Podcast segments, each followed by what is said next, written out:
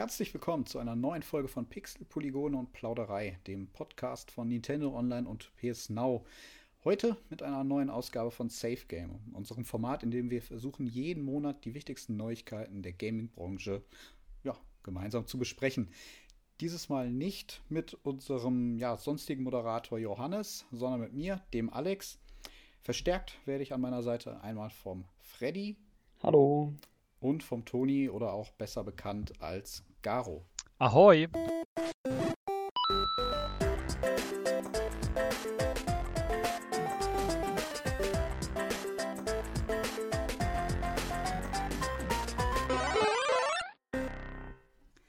Ja, ähm, ich hoffe, euch geht's gut.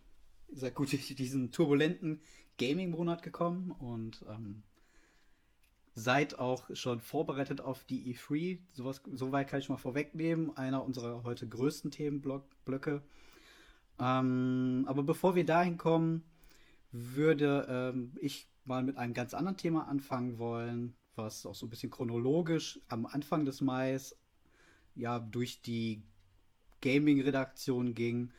Und zwar soll ein neues Donkey Kong von den Mario Odyssey-Machern da ja, kursierte so ein Gerücht ähm, umher und dort hieß es, dass die Entwicklung dieses Spiels 2017 oder 2018 bereits angefangen hat mit dem Gedanken, dass Nintendo ja die Donkey Kong-Reihe zurück nach Japan holen möchte, nachdem die letzten Donkey Kong Country-Teile ja bekannterweise bei den Retro Studios entstanden sind.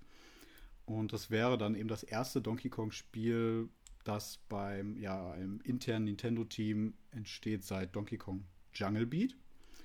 Ähm, ja, die Informationen dazu sind so ein bisschen rar gesät, zumindest ähm, das, was da jetzt kursierte. Man weiß auch nicht, ob es sich da um ein 2D- oder 3D Donkey Kong-Spiel handeln soll. Ähm, es könnte, also es könnte auch so ein 2,5D-Spiel sein, wie wir das so zuletzt von den Donkey Kong Country Games kannten.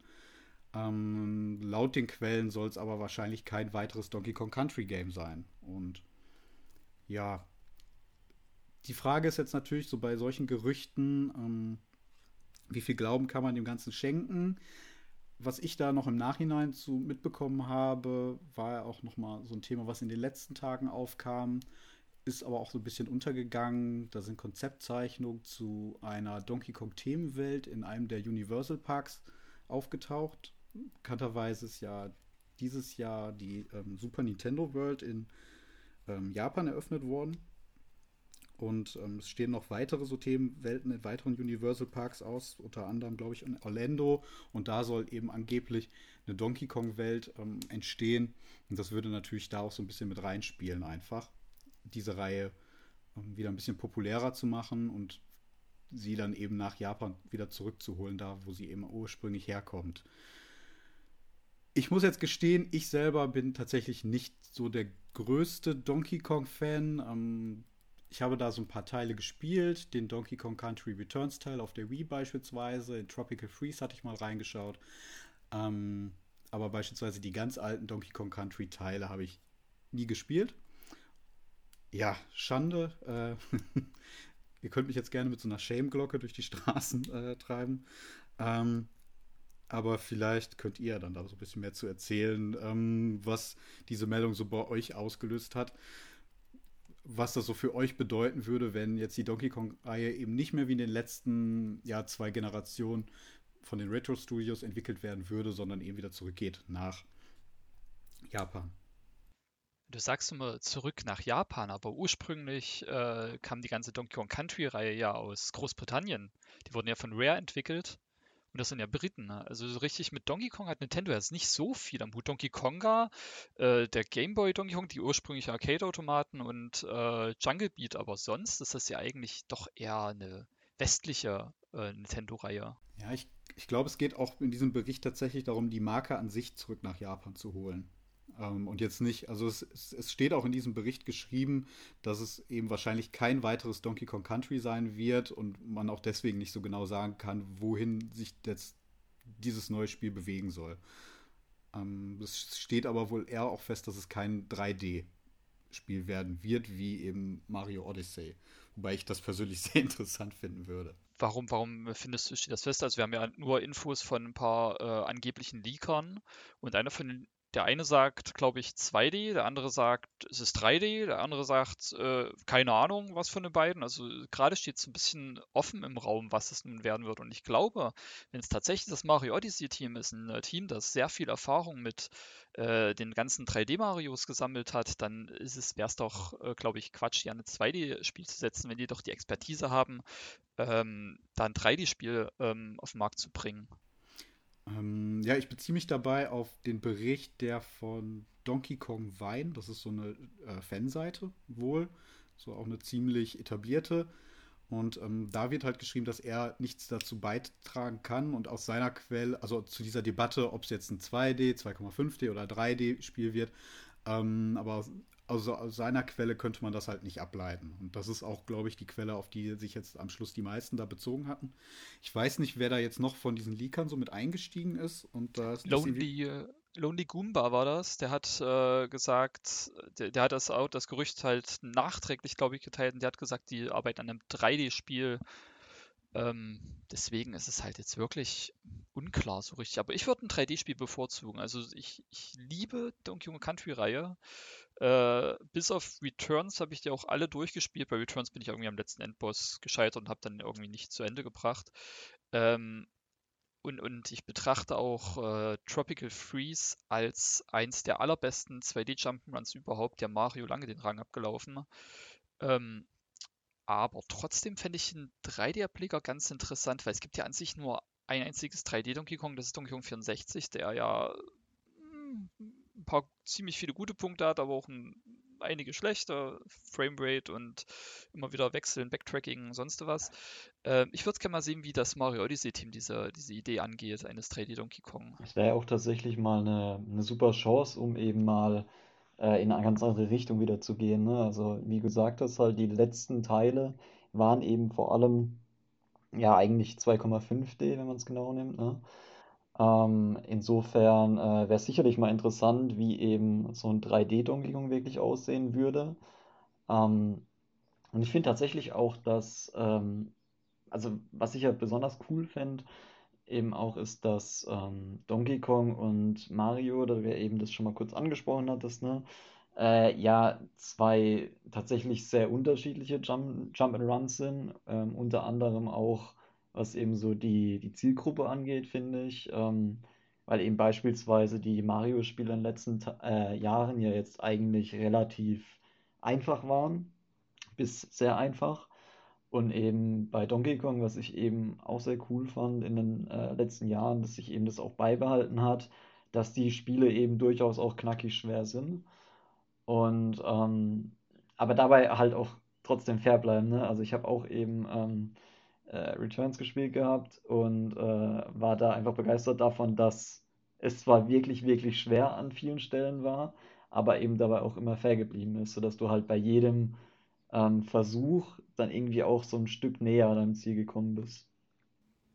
Ja, definitiv. Gerade diese, diese Kong-Level im äh, Tropical Freeze, die haben einem ja wirklich alles abverlangt. Äh, da habe ich, da, da hat man ja zig Versuche gelassen. Übrigens, äh, nach wie vor finde ich es merkwürdig, gerade die schwere Donkey Kong-Reihe ähm, weiterhin mit leben zu lassen. Extra Leben gehören wirklich aus der Gaming-Landschaft verbannt, aber das ist, glaube ich, ein anderes Thema. Ähm, das finde ich eigentlich nochmal einen interessanten Aspekt, dass du da sagst, dass es halt trotz allem, dass es so schwer ist, noch fair bleibt. Ähm, ich glaube, da kann man einen ganz guten Vergleich zu einem anderen Jump'n'Run ziehen, was so, ja, in der, innerhalb der letzten Jahre rauskam. Und zwar ähm, habe ich da direkt an die Crash Bandicoot-Spiele gedacht an, und im, im Speziellen an die Trilogy, wo man dann halt so gemerkt hat, das sind auch bockschwere Jump'n'Runs, aber auch an vielen Stellen, wo man dann wirklich einfach frustriert, weil ähm, es so unglaublich unfair auch einfach scheint. Und das kann ich zugeben, das, ist, ähm, das hatte ich bei den, meinen Donkey Kong-Erfahrungen dann eben nicht. Also ähm, das kriegen sie da schon echt super hin. Ja. Ja, was, also, was ich tatsächlich auch spannend finden würde, wenn sie eben nicht versuchen, jetzt an diese 2D-Spiele von den Retro-Studios irgendwie anzuschließen, sondern wirklich da auch den 3D-Weg gehen würden. Also, ich kann mir da aktuell wenig drunter vorstellen, wie, wie so ein Spiel aussehen würde, weil, ähm, ja, Donkey Kong dann also ich finde, aufgrund der Figuren sind die dann eben vom Setting her auch doch ein bisschen eingeschränkter. So. Oder vielleicht liegt es auch einfach nur daran, an den Spielen, die wir so, so, bisher hatten. Vielleicht würden sie da wirklich auch so ganz verrückte Sachen machen. Muss man ja bei Mario Odyssey dann auch nochmal eingestehen. Ähm, ich glaube, wir haben vor Mario Odyssey auch nicht gedacht, dass wir mit Mario irgendwann mal durch so einen äh, New York-Verschnitt ähm, dann irgendwann laufen würden. ähm, aber so, also ich, ich kann mir aktuell unter einem 3D Donkey Kong, was, was auch zeitgemäß dann ist, ähm, wenig vorstellen. Was ich mir wirklich vorstellen könnte, dann wäre so eine Hommage an ähm, alte 3D-Plattformer eben mit Donkey Kong. Aber ich weiß nicht, ob das dann wirklich aufgehen würde. Ja, lustig, dass du da New Donk City erwähnst, weil das war ja eine Hommage ja. an das klassische Donkey Kong. Stimmt, ja. ja. Schöner Brückenschlag. Ja, ja, das stimmt. Ähm, vielleicht, vielleicht da auch irgendwie, vielleicht könnte man das ja auch da nochmal auftauchen lassen. Ähm, ja, aber ich finde, glaube ich, also ich fände 3D einfach auch spannender, was man da rausholen könnte oder was für Ideen dann da aufkommen als 2D, weil einfach durch die, dadurch, dass die letzten Donkey Kong-Spiele eben alles 2D-Spiele waren, habe ich so das Gefühl, dass das vielleicht auch einfach gerade so ein bisschen, ja, vom, vom Setting her und von den Ideen vielleicht auch jetzt gerade ein bisschen aufgebraucht ist und dass dann da auch einfach mal was Neues her müsste. Vielleicht ist da auch dann der Teamwechsel nicht schlecht. Ähm, Definitiv, ja. Mm, aber trotzdem, äh, trotz dessen, dass man vielleicht mal was Neues aus der Reihe sehen will, äh, ich will bitte die Kremlings zurückhaben und K-Rule. Die haben ja in den, äh, den Retro-Studios-Teilen komplett gefehlt. Die wurden ersetzt durch die Tikis und die Snowmats.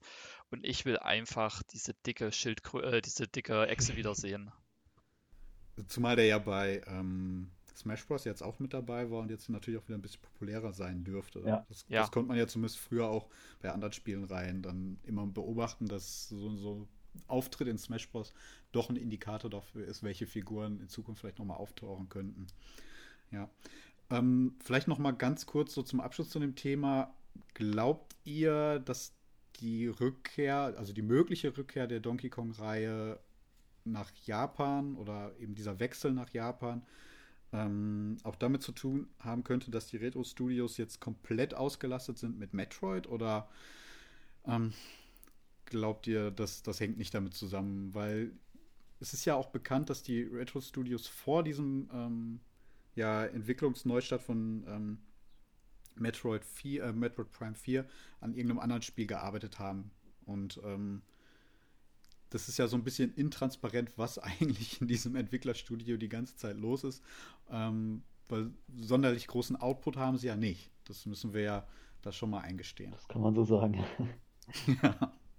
Also kann ich, ist jetzt schwer zu sagen, aber die, ja. du hast ja schon gesagt, 2017 bis so 2017, 18 rum ist die äh, Entwicklung gestartet und da war ja Metroid Prime 4, da lag das Projekt ja noch bei einem anderen Entwicklungsstudio ähm, deswegen glaube ich nicht, dass das das äh, Projekt war, das da ursprünglich bei oder dass es äh, gewechselt ist, als, als Rare den Auftrag gekriegt hat oder dass Rare davor dran gearbeitet hat oder sonst irgendwas, weil das war ja zu der Zeit, als sie noch an irgendwas anderem, woran auch immer gearbeitet haben. Du meintest die Retro Studios. Ich glaube, du hast Retro Studios, ja, Entschuldigung. Da kommt man auch schnell durcheinander. Ja, also ich glaube, das äh, ist auch schwierig, da jetzt wieder was zu sagen. Wie gesagt, die Retro Studios sind da auch unglaublich intransparent. Ja. Kann man, glaube ich, nicht anders sagen. Und ähm, da begibt man sich dann ganz schnell in wilde Spekulationen. Und davon haben wir aktuell, glaube ich, genug. ähm, ich hoffe nicht, dass, aber wahrscheinlich eher nicht, wenn die, ihr diese Episode hört, ähm, wird wahrscheinlich die Switch Pro oder wie sie auch mal heißen wird, immer noch nicht offiziell sein. Aber darauf wollte ich gerade anspielen. Ähm, ja. Dann wollen wir zum nächsten Thema vielleicht auch einfach schon mal direkt kommen. Ähm, und zwar, ach, wo fängt man denn da an? Ähm, ich weiß, dass du, Toni, nicht unbedingt der größte Fan von einer Be dieser beiden Parteien bist, die ähm, sich diesen Monat in einem ja, Rechtsstreit vor Gericht äh, getroffen haben. Und zwar geht das ist es richtig. Da, ja, da geht es um die beiden äh, Firmen Apple und Epic Games. Ähm, und da muss man, glaube ich, auch erstmal noch mal ein Stück ausholen, falls das nicht jeder so richtig mitbekommen hat. Ich weiß gar nicht, ob es im letzten Jahr war oder schon im Vorjahr. Auf jeden Fall geht es darum, schlussendlich, ähm, dass ja, Fortnite, das erfolgreichste Spiel von Epic Games oder allgemein eins der erfolgreichsten aktuellen Spiele, eben aus dem iOS Store entfernt wurde. Ähm, was ja das Ergebnis aus einem Streit war, den Epic Games mit Apple angefangen hat, ähm, der darin begründet liegt, dass Epic Games meint, dass ähm, die Gebühren, die Apple ähm, für Ingame-Käufe auf der eigenen Plattform, also iOS, ähm, nimmt, für, für Ingame-Transaktionen zu hoch seien. Oder beziehungsweise, dass Apple im Großen und Ganzen ähm, den Wettbewerb auf iOS einfach zu sehr kontrolliert. Auch dadurch, dass es keine Möglichkeiten gibt, beispielsweise Apps aus anderen ähm, Quellen zu beziehen, wenn man eben sich auf einem iOS-System befindet. Ja, und Epic Games ähm, hat sich ja, geweigert, beziehungsweise hat sogar versucht, diese ähm, Regulatorien, die Apple im App Store eben als Hausherr ähm, aufrechterhält, zu umgehen. Und ähm, als, als Konsequenz ist eben Fortnite dann aus dem App Store geflogen. Ja, die Reaktion damals von, von Epic, die kann man, glaube ich, im Großen und Ganzen auch ein wenig äh, kindisch bezeichnen. Man hat damals so einen Trailer dann veröffentlicht, in dem man Apple ähm, ich glaube, man hat eine, einen alten klassischen Apple-Werbespot genommen und den parodiert und damit Apple so ein bisschen eben in, in, diesen, in so eine Schurken-Position ähm, geframed. Ich glaube, so kann man es ganz gut beschreiben. Und, und sogar noch dazu einen ähm, Apfelkopf-Skin, äh, dann kostenlos, glaube ich, an alle Spieler verteilt. Ähm, das ist eben auch so einen, äh, ja, so einen teuflisch äh, reinschauenden äh, Apfel-Businessman irgendwie zeigt. Okay, das ist cool. Also das, äh, da, da war schon einiges äh, dabei. daran merkt man aber auch, dass das eben schon äh, sicher sehr, sehr lang in Planung war, die ganze Aktion. Ja, das ist so ein Vorwurf, den, äh, den da auch viele damals schon ähm, erhoben haben, dass, dass man da halt kalkuliert hat, dass man eben diesen Rechtsstreit mit Apple wirklich anzetteln wollte. Ja, naja, definitiv. Ja, genau. Und ähm, jetzt im Mai haben, haben sich beide Parteien eben vor Gericht das erste Mal getroffen. Ich glaube, die Zeugenaussagen sind jetzt Ende Mai dann auch alle durch. Und ähm, das ist definitiv einer der spannendsten Gerichtsprozesse, den es so, glaube ich, in letzter Zeit gab. Und nicht nur auf die Gaming- oder Entertainment-Industrie bezogen, sondern allgemein. Einfach deswegen, weil unglaublich viele Vertreter von anderen großen Firmen, ähm, Microsoft, halt auch Apple, ähm, ich glaube von Sony waren auch Vertreter da, sich eben vor Gericht getroffen haben und angehört wurden und da auch viele Interner bekannt geworden sind, mal freiwillig, mal unfreiwillig, ähm, auf, ja, auf die, von denen wir sonst gar nichts mitbekommen. Und ähm, man weiß jetzt noch nicht so ganz, wohin sich dieser ganze Rechtsstreit bewegen wird, wer am Schluss dann tatsächlich ähm, gewinnen wird ähm, oder welche Konsequenzen daraus überhaupt hervorgehen, weil auch sehr elementare Fragen da diskutiert wurden. Ähm, so ein kleiner Auszug. Ähm, beispielsweise wurde sich die Frage gestellt, ähm, wann ein Spiel denn tatsächlich ein Spiel sei oder ich glaube, sie haben es dann äh, eine, eine er Erfahrung oder so genannt, eine Experience. da ging es beispielsweise bei so Spielen wie Minecraft oder Fortnite eben auch oder Roblox darum, ähm, ob das denn jetzt tatsächlich noch Spiele sein, weil ja immerhin auch innerhalb dieser Spiele ähm, Konzerte veranstaltet werden oder man sich in irgendwelchen Räumen treffen kann und, und unterhalten kann mit anderen, ja, mit anderen Personen. Und ähm, das nur so als, so als Auszug, wohin sich das alles bewegt hat. Deswegen, man kann noch nicht so ganz sagen, wo das hingeht. Ähm, eins meiner Highlights ähm, war tatsächlich ein, ein Auszug, ähm, da ging es ich, ich, ich kenne den gesamten Kontext gar nicht, aber da hat ein ähm, Anwalt von Apple über die Figur Peely aus Fortnite gesprochen. Und ähm, da vielleicht einfach mal so drei Sätze. We have a large yellow banana here in a tuxedo. Ähm, darauf hat die ja, ähm, Vertreterin von Epic Games ähm, geantwortet, yes, that's Peely. Und der Apple-Anwalt dann darauf, and in the tuxedo he's known as Agent Peely. Ähm, total absurd, dass dann eben vor Gericht sich dann über eine Banane unterhalten wird, die in, in so einem Comic-Look dann in, äh, in, in Fortnite eben im Anzug ähm, rumrennt. Ja, also ganz, ganz absurde Sachen sind da diskutiert worden und, und so jetzt schlussendlich stellt sich jetzt für mich die Frage, ähm, wer hat da jetzt eigentlich recht, weil ich kann beide Seiten irgendwo verstehen. Ob man jetzt Epic Games selber als Firma jetzt irgendwie sympathisch findet, ist die eine Sache. Da gibt es sicherlich viel Diskussionsbedarf. Ich weiß, dass du den auch hast, Toni. Ähm, nein, nein, nein. Ja. Heute nicht. Okay. Ähm, aber es ist halt auch eine große Firma, die diesen Rechtsstreit mit Apple überhaupt führen kann. Und ähm, andere Firmen, wie beispielsweise jetzt Microsoft, direkte Konkurrenz von Apple, haben in der Vergangenheit ähnliche Gerichtsprozesse gehabt, weil sie eben als Plattformbetreiber zu viel Macht ausüben und zu viel kontrollieren können.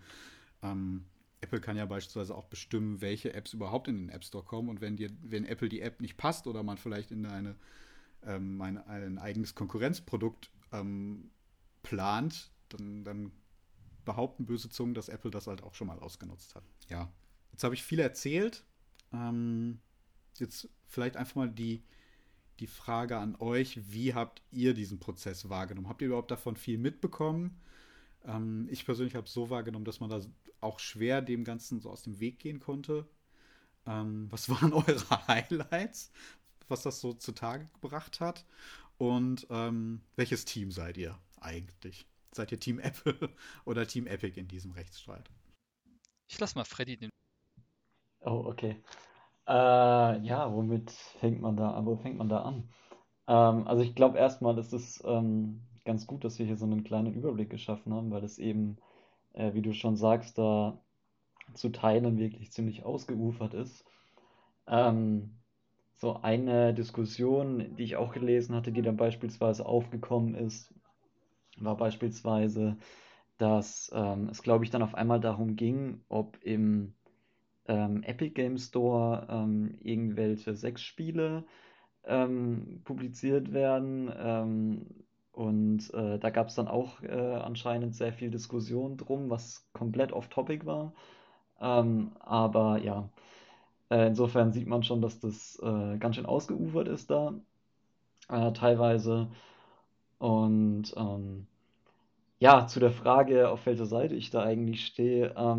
grundsätzlich tatsächlich eigentlich mehr auf der Seite von ähm, Epic, was weniger daran liegt, dass äh, Epic eben als Epic sich da präsentiert, sondern vielmehr deswegen, weil eben tatsächlich, ähm, das hat man auch schon von äh, einigen anderen Seiten gehört, eben die Abgaben, ähm, die da an Apple gezahlt werden, eben wirklich extrem hoch sind und es eben natürlich nicht nur Epic betrifft, ähm, auf der anderen Seite muss man eben auch sagen, dass äh, ja, die Art und Weise, wie Epic sich hier präsentiert, nämlich äh, also der äh, Ritter in, äh, in Rüstung, der hier den äh, anderen Entwicklern auch zur Hilfe eilt, äh, das ist natürlich auch irgendwo Quatsch. Ne? Denen geht es natürlich am Ende des Tages auch nur darum, ähm, möglichst ihren Profit zu mehren.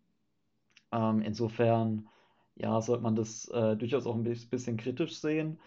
Ähm, ich habe jetzt auch einige ähm, Analysen zu dem Thema schon, ähm, schon gelesen gehabt, äh, auch was den möglichen Ausgang eben angeht. Und da scheinen sich eigentlich die meisten relativ sicher zu sein, dass ähm, Epic hier auch wirklich als Sieger raus hervorgeht. Also so oder so hat ähm, Apple da einen ordentlichen Image-Schaden genommen. Ähm, gerade auch durch das, was halt jetzt da ähm, im Zuge des Prozesses bekannt wurde. Aber ja, aufs äh, endgültige Urteil müssen wir natürlich noch ein bisschen warten. Das, äh, du hast tatsächlich da meine Meinung, äh, die teilst du da auf jeden Fall sehr.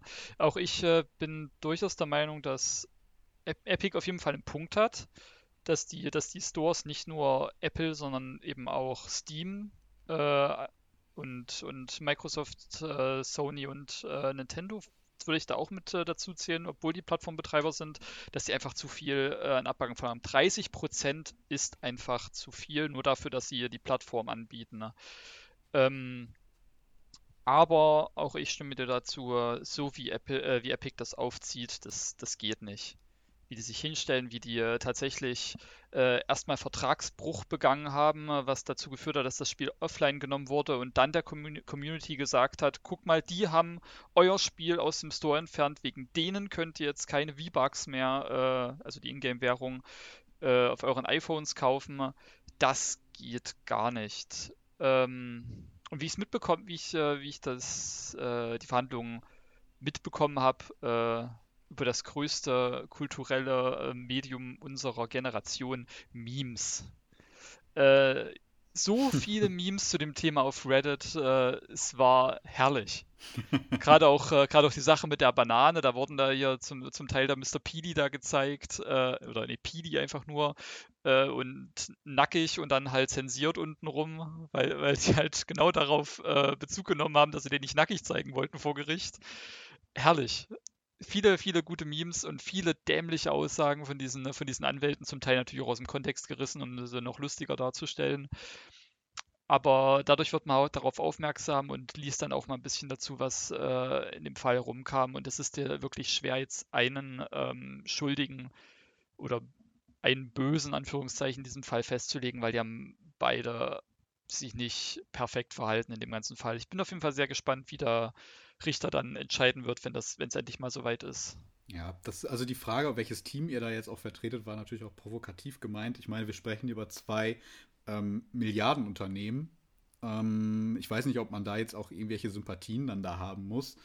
Denen geht es beiden schlussendlich darum, einfach nur den größtmöglichen Gewinn ähm, zu erzielen. Und das ist auch etwas, was mir gerade so ja in der Gaming-Community auch manchmal fehlt, dieser Blick halt dafür, dass auch eine Firma wie Nintendo oder Sony, denen geht es halt schlussendlich auch, die können so oft ähm, erzählen for the players, denen geht es am Schluss darum, Gewinn zu erzielen. Und wenn man das weiß, ähm, kann man das auch alles ein bisschen nüchterner betrachten.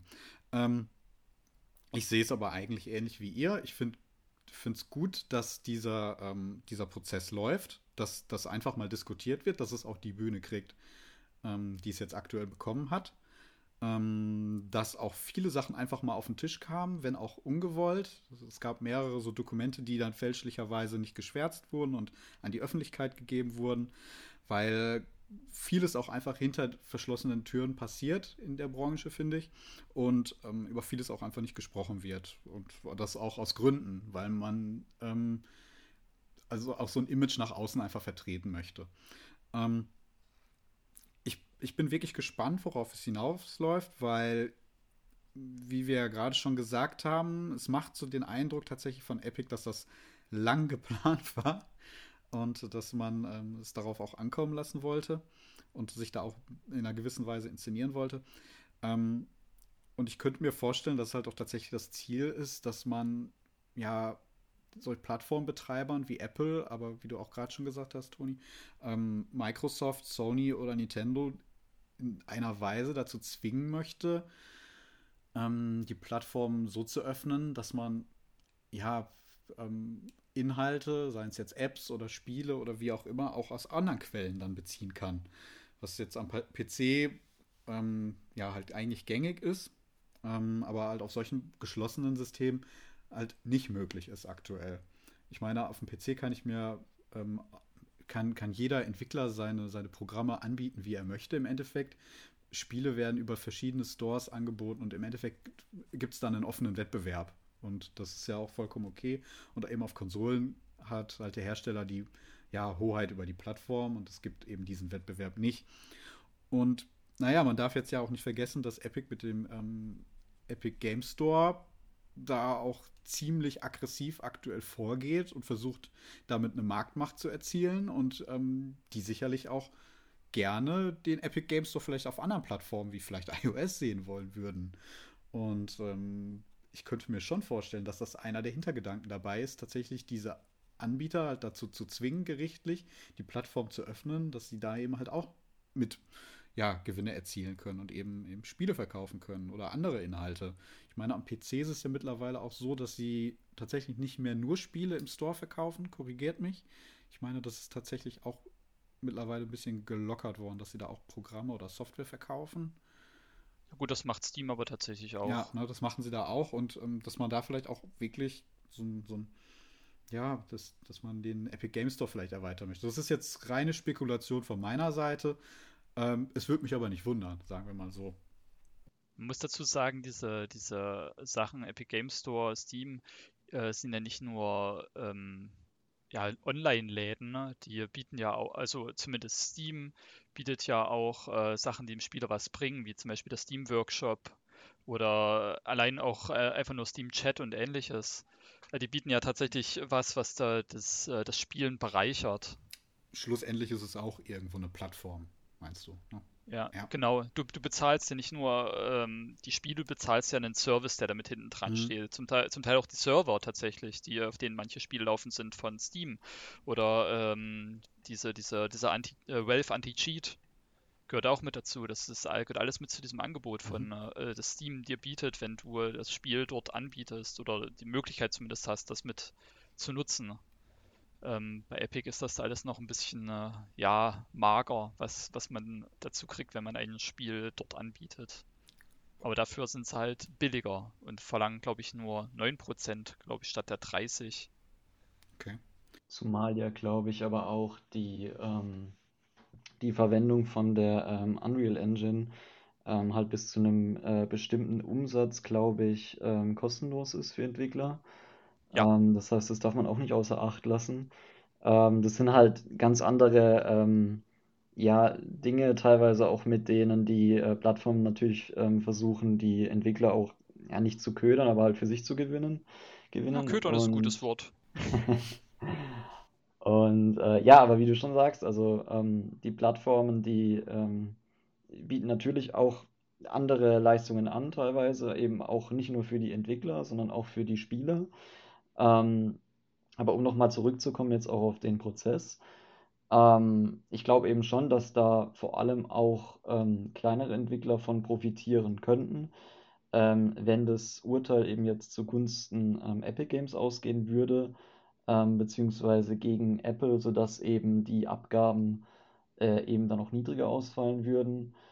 Ähm, Insofern, ja, das könnte durchaus auch was sein, wo eben dann auch kleinere Entwickler von äh, profitieren könnten, was natürlich ganz schön wäre. Ich glaube, dass ähm, auch der Konsument am Schluss tatsächlich ähm, am Ende des Prozesses dann da vielleicht von Nutzen hat.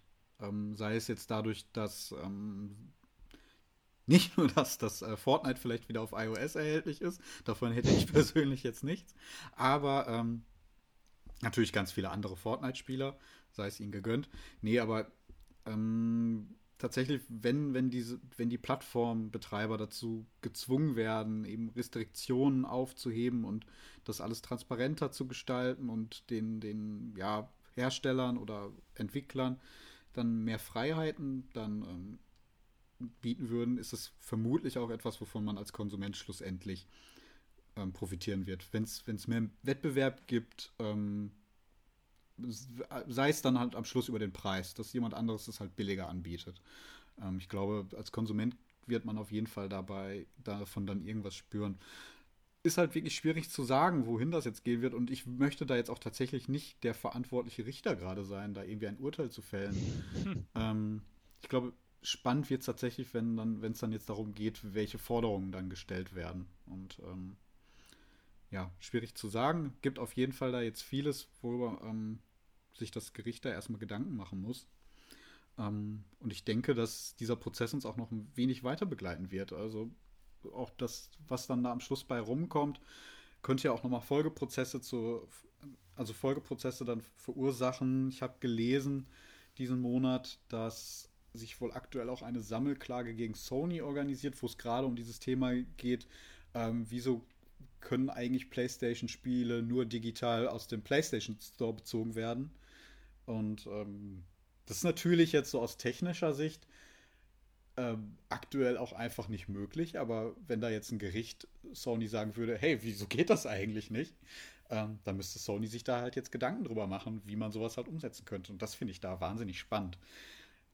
Also ich beobachte diesen Prozess auch wirklich nach wie vor ähm, sehr gespannt, wie es da weitergehen wird.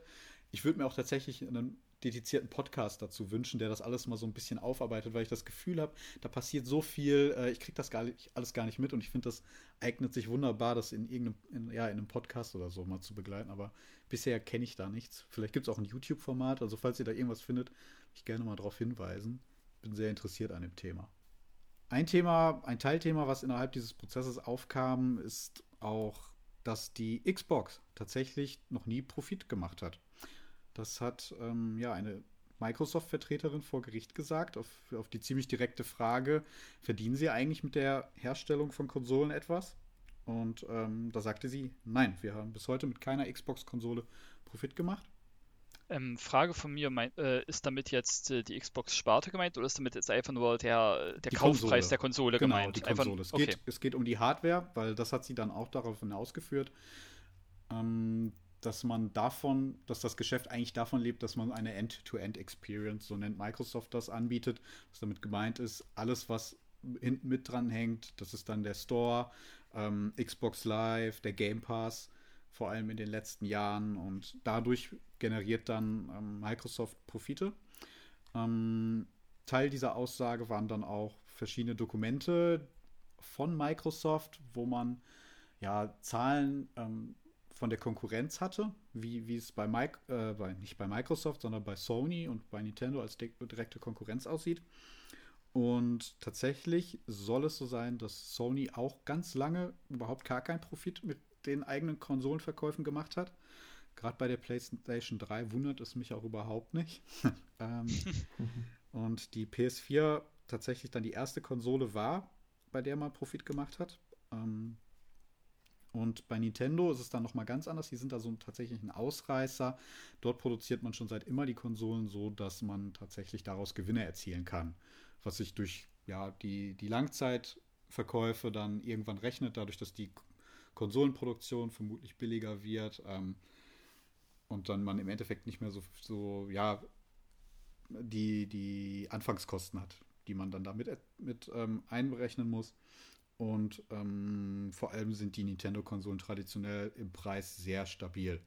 Dementsprechend ähm, ähm, ist Nintendo da so ein bisschen der Ausreißer, aber tatsächlich soll es so gang und gäbe sein und da ändert sich wirklich erst seit, seit der letzten Generation mit der PS4 etwas daran, dass Konsolen, das Konsolengeschäft oder beziehungsweise das Hardwaregeschäft mit Konsolen nicht profitabel ist für den Hersteller. Und ähm, das fand ich da nochmal einen sehr spannenden Aspekt, weil wir im Podcast auch zuletzt viel über ja, Microsofts Wandel ähm, im eigenen Geschäftsmodell gesprochen haben, was, was den Game Pass betrifft.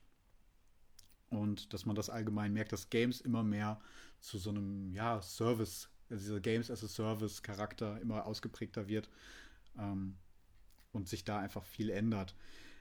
Ganz ehrlich, aber hat es euch überrascht, dass das Konsolengeschäft nicht profitabel ist von Microsoft? Oder allgemein? Also mich nicht, nicht wirklich. Konnte ich mir tatsächlich auch schon denken. Mich auch nicht wirklich. Also mich, mich überrascht tatsächlich sogar eher, dass ähm, Nintendo da wohl so ein deutlicher Ausreißer ist. Vor ähm, allem äh, mit bei der, bei der Wii U. Hat die Wii U überhaupt jemals einen Preisdrop erhalten? Boah, ganz am Ende wahrscheinlich, aber dann das auch eher durch den Markt, der dann die Konsolen nicht losgeworden ist. Ne? Ja. Dass man ja. dann halt einfach da den Preis gedrückt hat, um äh, diese Staubfänger dann loszuwerden aus den Lagern, ja. Das wäre doch mal die Möglichkeit gewesen, wenigstens noch ein bisschen äh, ähm, Anreiz zu schaffen, die Konsole zu kaufen. Aber Nintendo war da ganz stur und hat gesagt, äh, haben den Preis einfach nicht gedrückt, da haben sie lieber kostenlos Spiele angeboten, für irgendwelche, weil du irgendwas anderes gekauft hast. Naja gut, man könnte auch äh, gleichzeitig so rum argumentieren und sagen, dass äh, wenn sie den Preis gesenkt hätten, ne, so ist vielleicht die Argumentation von Seiten Nintendo dann, ähm, dann gehen die Spieler vielleicht dann auch bei der Switch davon aus, dass eben auch irgendwann der Preis gedrückt wird. Ne? Ich meine, die Switch ist natürlich jetzt ein gutes Stück erfolgreicher als die Wii U, ne? also da äh, muss man schon äh, de, den Unterschied auch sehen. Ähm, aber ich könnte mir durchaus auch vorstellen, dass das eben auch in die Überlegungen seitens Nintendo da einfließt, welche äh, Gedanke, äh, Message ja. sie da an die Spieler senden. Also bei der, kann durchaus sein. bei der Switch soll es tatsächlich so sein, dass die von Anfang an so geplant gewesen sein soll, dass sie so schnell wie möglich Profite abwirft. Ähm, ich glaube, was man da auch mit einbeziehen muss, ist, dass die Nintendo-Konsolen ja auch immer auf deutlich ältere Technik einfach setzen, die halt in, in der Produktion dann auch billiger einfach schon ist. Während man bei Microsoft und Sony ja dann doch High-End-Technik verkaufen möchte. Und die eben dann zu einem erschwinglichen Preis anzubieten, ist halt schwierig und dementsprechend werden diese Konsolen dann halt subventioniert irgendwie für den Markt, dass sie überhaupt Abnehmer finden. Deswegen vorhin auch der gehässige Kommentar zur PlayStation 3. Ich weiß gar nicht mehr. Waren 600 Dollar, mit der die gestartet ist? Ich glaube, es waren sogar mehr. Echt? Das war ziemlich teuer auf jeden Fall. Ja, und da, da mussten sie ja auch ganz schnell zurückrudern und den Fehler wird da, glaube ich, auch nie wieder ein Konsolenhersteller begehen, dass ähm, für, zu versuchen, so eine Konsole halt einfach zu dem Preis zu verkaufen zu wollen, zu dem, zu dem man dann halt so ein Plus-Minus-Null-Geschäft im besten Fall hat. Ähm, also entweder geht man, glaube ich, den Weg, dass man dann halt schlechtere Technik nimmt. Ja, oder halt dann in den sauren Apfel beißt und dann versucht, über andere Wege dann halt Geld zu machen. Ah, hier steht 600 Dollar für die 60 GB Variante zum Launch. Ja, wärt ihr dabei gewesen? 600 Dollar? Oder seid nein. ihr damals dabei gewesen? Das nein, nein, nein. Bei PlayStation sowieso nicht. ja, gut, das ist nochmal was anderes. Ja, äh, gut, ich hätte das Geld damals auch niemals gehabt als Schüler, so das weiß ich noch. Ich glaube, bei uns auf dem Schulhof gab es genau eine Person, die halt die, äh, die, PS3 schon sehr früh hatte. Kann aber auch sein, dass das nach dem ersten Price Drop war. Ich bin mir aber nicht sicher. Und der wurde daraufhin dann auch mal Bonze genannt. Also. ja. Wobei man ja sagen muss, ne, der, äh, der Nintendo 3DS ist ja durchaus auch ähm, deutlich teurer gestartet. Äh, ich glaube, es waren fast 100 Euro dann der äh, Preisdrop dann. 250 auf 150 oder so. Oder ja, 170 genau, ich glaube auch. Ja. Ja. Ja. Also da hat man durchaus auch gesehen, ähm, da wurde der, der gleiche Fehler dann praktisch äh, auch gemacht. Ähm, aber äh, ja, so momentan hat man es jetzt zumindest mal bei den aktuellen Konsolen nicht gesehen. Gut, dann möchte ich damit aber auch das Thema Epic versus Apple für diese Ausgabe zumindest einmal abhaken und alles, was da jetzt zugehörte. Ähm, ich kann mir schon vorstellen, dass wir es nochmal in einer zukünftigen Episode nochmal angehen werden. Ich weiß, dass Marco auch bei dem Thema sehr involviert war, da sicherlich auch nochmal einiges zu erzählen hat und auch eine bestimmt spannende Meinung hat. Und wie gesagt, ähm, das waren jetzt gerade mal die ja, Zeugenaussagen. Spannend wird es jetzt, wenn dann so die ersten Forderungen, dass möglicherweise ein Urteil kommt, was dann nochmal angefochten wird und wie es dann weitergeht.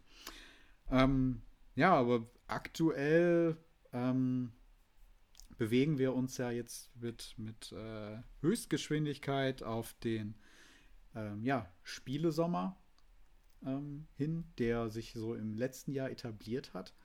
Ist ja schon jetzt, ja, spätestens seit dem letzten Jahr so, dass die E3 eigentlich nur noch so ein, so ein ja, so die Anfang, also die erste Juliwoche mit der E3 oder die zweite ist es ähm, traditionell eigentlich noch so, so ein ungefährer Dreh- und Angelpunkt ist, ähm, zu dem Publisher und Entwickler ihre ja, Neuankündigungen für das kommende Jahr oder die weitere Zukunft vorstellen und dass sich das so über den gesamten Sommer eigentlich streckt mit eigenen Veranstaltungen. Äh, Im letzten Jahr hatten wir es durch die Corona-Situation ganz extrem, dass da ganz viele äh, Streams organisiert wurden. Und in diesem Jahr sieht es eigentlich ähnlich aus. Und ähm, es geht langsam so los. Wir hatten jetzt schon ja, die ersten ähm, Hersteller, die ihre Sachen vorgestellt haben.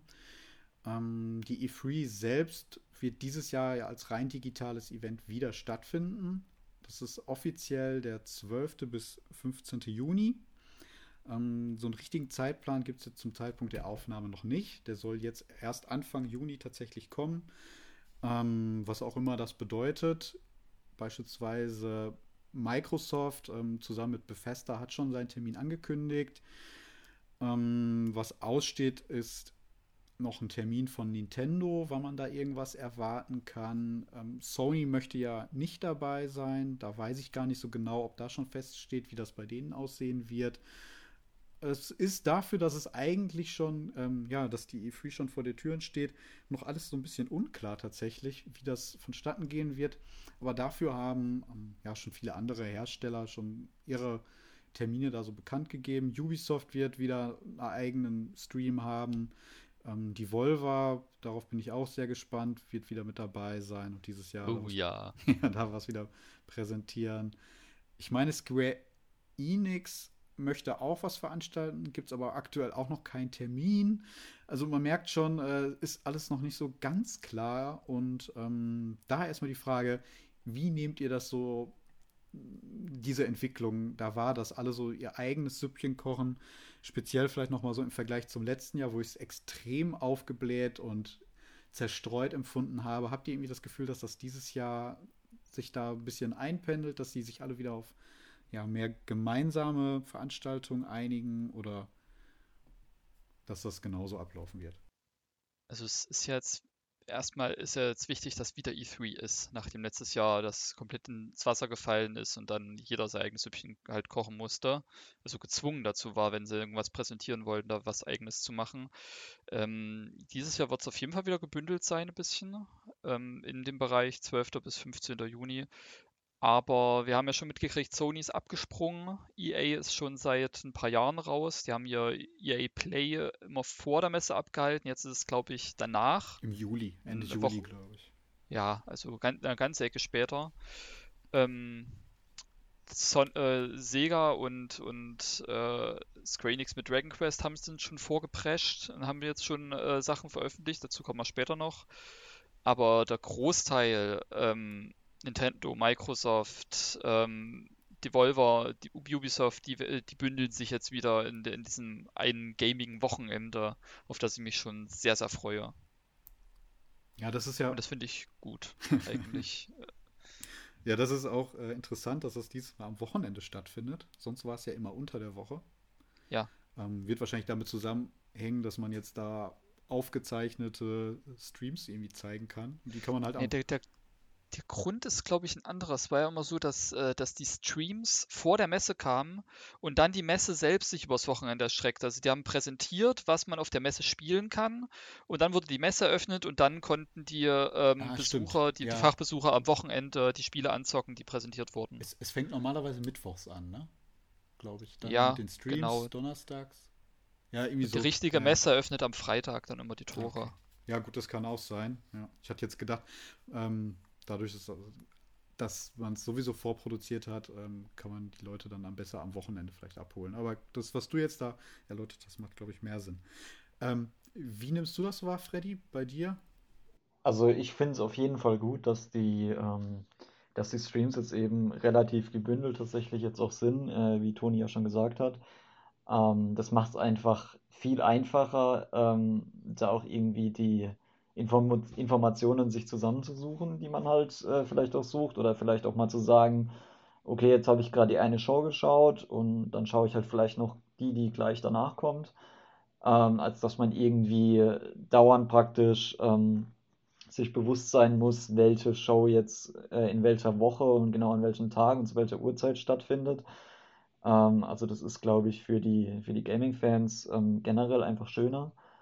Ähm, was wahrscheinlich auch äh, trotzdem nicht alle davon abhalten wird, ähm, von den Veranstaltern äh, beziehungsweise von den ähm, Publishern ähm, eben auch relativ lange Streams wieder auszustrahlen, äh, wo eben auch viel ähm, ja, Filmmaterial, würde ich mal sagen, drin ist. Aber ja, da lasse ich mich einfach mal überraschen. Ähm, zumindest mal äh, sind ja die Uhrzeiten, die äh, bisher stehen, ähm, relativ äh, human mit meistens so zwischen 19 und 21 Uhr als Start, äh, Startuhrzeit. Insofern passt das, glaube ich, auch ganz gut. Ich finde äh, die Meinung von dir ganz interessant, dass, äh, also von dir als Redakteur, und ich hatte mit Alex ja auch schon am Anfang darüber gesprochen, äh, dass ich hatte ja so ein bisschen das Gefühl, dass diese, diese breite Streuung ja für die Redakteure dann äh, sinnvoll ist, weil so weniger Sachen untergehen äh, und man sich äh, immer mehr auf eine Sache konzentrieren kann, wie jetzt zum Beispiel man sich äh, komplett immer erstmal auf Dragon Quest und, Son äh, und Sonic konzentrieren muss und das dann bei der E3 eher ausbleibt, aber da wart ihr ja dann doch anderer Meinung, habt gesagt, das ist, äh, das ist eher besser für euch, wenn ihr euch das einplanen könnt, wann die Shows sind äh, und euch vielleicht sogar freinehmen könnt dafür, um die ganzen News auch alle abzugreifen. Hat also alles so ein bisschen seine Vor- und Nachteile. Durch, die, durch eine breite Streuung können Sachen halt viel mehr Aufmerksamkeit erregen, als wenn sie in diesem E3-Sumpf untergehen. Ja, also aus Publisher-Sicht macht das auf jeden Fall Sinn, denke ich. Und das ist auch so der Grund, weshalb ähm, Sony und EA das auch in den letzten Jahren schon so angefangen haben, sich da so ein bisschen auszugliedern, weil man halt die Hoffnung hat, dann einfach mehr ja, Bass so in den Medien zu erzeugen, denke ich. Ähm, ja, ich, ich glaube, wenn, wenn wir jetzt das so als, als Vollzeitredakteure machen würden, dann wäre es tatsächlich, glaube ich, angenehmer so, wenn so alles so ein bisschen auseinandergestreckt ist und man dann kontinuierlich auch was zum Berichten hat. Ähm, wenn man das aber so nebenbei macht und als Hobby sieht, ist es natürlich wirklich schwierig, jetzt über den gesamten Sommer da jeden Stream irgendwie so abzudecken, wie man das gerne hätte. Und ähm, dann da auch jedes Mal dann vom Rechner zu sitzen. Ähm, zu teils ja auch eher schwierigen Uhrzeiten. Sony beispielsweise ist da ja sehr prädestiniert für sowas dann aus deutscher Sicht mitten in der Nacht um 3 Uhr nachts abzuhalten. Jetzt diese State of Place waren immer um 23 Uhr.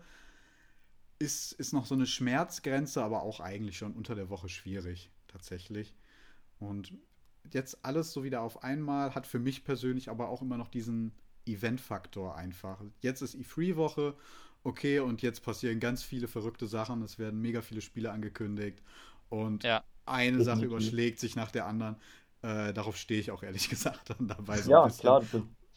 Das ist auch einfach was, wo man sich dann schon im, im Voraus drauf freuen kann. Das ist nicht so, ja, okay, jetzt ist da mal wieder was, okay, äh, ganz cool, aber nächste Woche ist ja auch dann schon wieder was, sondern man weiß halt wirklich, das ist jetzt das Wochenende, an dem jetzt wirklich eine Meldung nach der, nach der anderen kommt. Gaming-Weihnachten. Ja. Ja, schon so ein bisschen. Also es ist auch, oder die, ja, die, die Fußball-WM einfach. Ja. Ne, Im Gaming-Bereich. So das Event, wo man halt sich das ganze Jahr darauf freuen kann und wo man so darauf hinfiebert. Äh, wo ja auch im Vorfeld einfach viel spekuliert wird. Man weiß nicht so richtig, was kommt. Äh, an anderen Stellen sickert schon was durch, so nervig wie das manchmal auch sein mag, wenn man sich denkt, das wäre eine geile Überraschung gewesen. Hat es natürlich aber auch was. All, dieses, all das, was schon so im Vorfeld einfach passiert, baut halt eine, doch eine große Spannung auf. Ähm, ja, und es ist, äh, ist, halt das große Event einmal im Jahr und es äh, hat letztes Jahr dann doch mehr gefehlt, als ich gedacht hätte. Schon irgendwie, ja. Meine Frau, die wappnet sich schon wieder gegen meine endlosen Redeschwelle, wenn, wenn irgendwas Geiles angekündigt wird. hat schon angefangen, dass sie, hat schon gesagt, dass sie anfängt, ihre Toleranzgrenze ein bisschen zu erhöhen. ich kann auch mir vorstellen, dass das dann schwierig ist, so als Außenstehender das so nachzuvollziehen, warum man sich dann stundenlang nach, an einen Stream nach den anderen setzt, ähm, sich dann da so irgendwelche äh, Marketingleute anguckt, die dann da irgendwelche Spiele in Form von nichtssagenden CGI-Trailern dann anpreisen. Es ist ja schon ja. irgendwo absurd, aber so viel wir uns ja auch darüber dann immer aufregen, ähm, es macht ja trotzdem Bock. Also das muss man sich dann ja am Schluss auch eingestehen, dass es dass, äh, ja. dass es ja doch irgendwie einen Reiz hat. Ja. Richtig. Also meine Frau hat zumindest gesagt, dass sie mit mir die Nintendo-Show gucken wird. Da, da äh, ist sie zum Glück dabei. Beim Rest aber, da habe ich auch von vornherein gesagt, das würde, würde dich nicht interessieren, würde dir nicht gefallen. Gerade die Volver Digital, die, die treffen mir dann so einen, so einen ganz so einen besonderen Reiz, den dann eher so ihr Fans des etwas makaberen Humors äh, da eher äh, ihre Freude dran haben. Ja, da muss man auch schon ziemlich drin sein, dann, das stimmt, ja. Aber ja, das, das sind viele Insider und äh, ähnliches. Was ich, was, da will ich mal ganz kurz nochmal einhaken, die Volvo Digital, ähm, die haben ja nicht nur äh, irgendwelche makaberen äh, Quasi-Pressekonferenzen äh, rausgehauen, sondern haben ja auch immer ähm, spielerisch Material geboten, das die Spiele vorstellt. Das war 2019 äh, die Volver Bootleg, eine, eine quasi Spielesammlung, die, die äh, aussieht wie so ein altes DOS-Game mit irgendwelchen ja, Bootlegs ja. ihrer Spiele. Äh, war super witzig. Die Spiele selbst waren zwar qualitativ nicht hochwertig, aber als, wenn man als kostenloses Werbematerial sieht, schon irgendwie beeindruckend. Und letztes Jahr haben sie, haben sie es ähm, das Thema aufgegriffen, dass die Messe halt überhaupt an sich nicht stattfand und haben äh, die Volverland Expo rausgehauen, ein Spiel, in, denen, in dem man ein, Mess, ein Besucher einer die Volver-exklusiven Spielemesse äh, spielt, der nachts äh, auf diese, diese, diese leere Messe betritt, wo, wo Roboter Wache schieben und sich da die, die äh, übermäßig groß aufgeblasenen Sets von den einzelnen Spielen anschauen kann und dann auch äh, ja so vorgestellt kriegt, was, was für Spiele die Volvo halt in, ähm, anbieten wird in den nächsten, äh, in den nächsten Monaten, fand ich total geil und ich hoffe, dass die, dass die sowas dieses Jahr wieder rausbringen.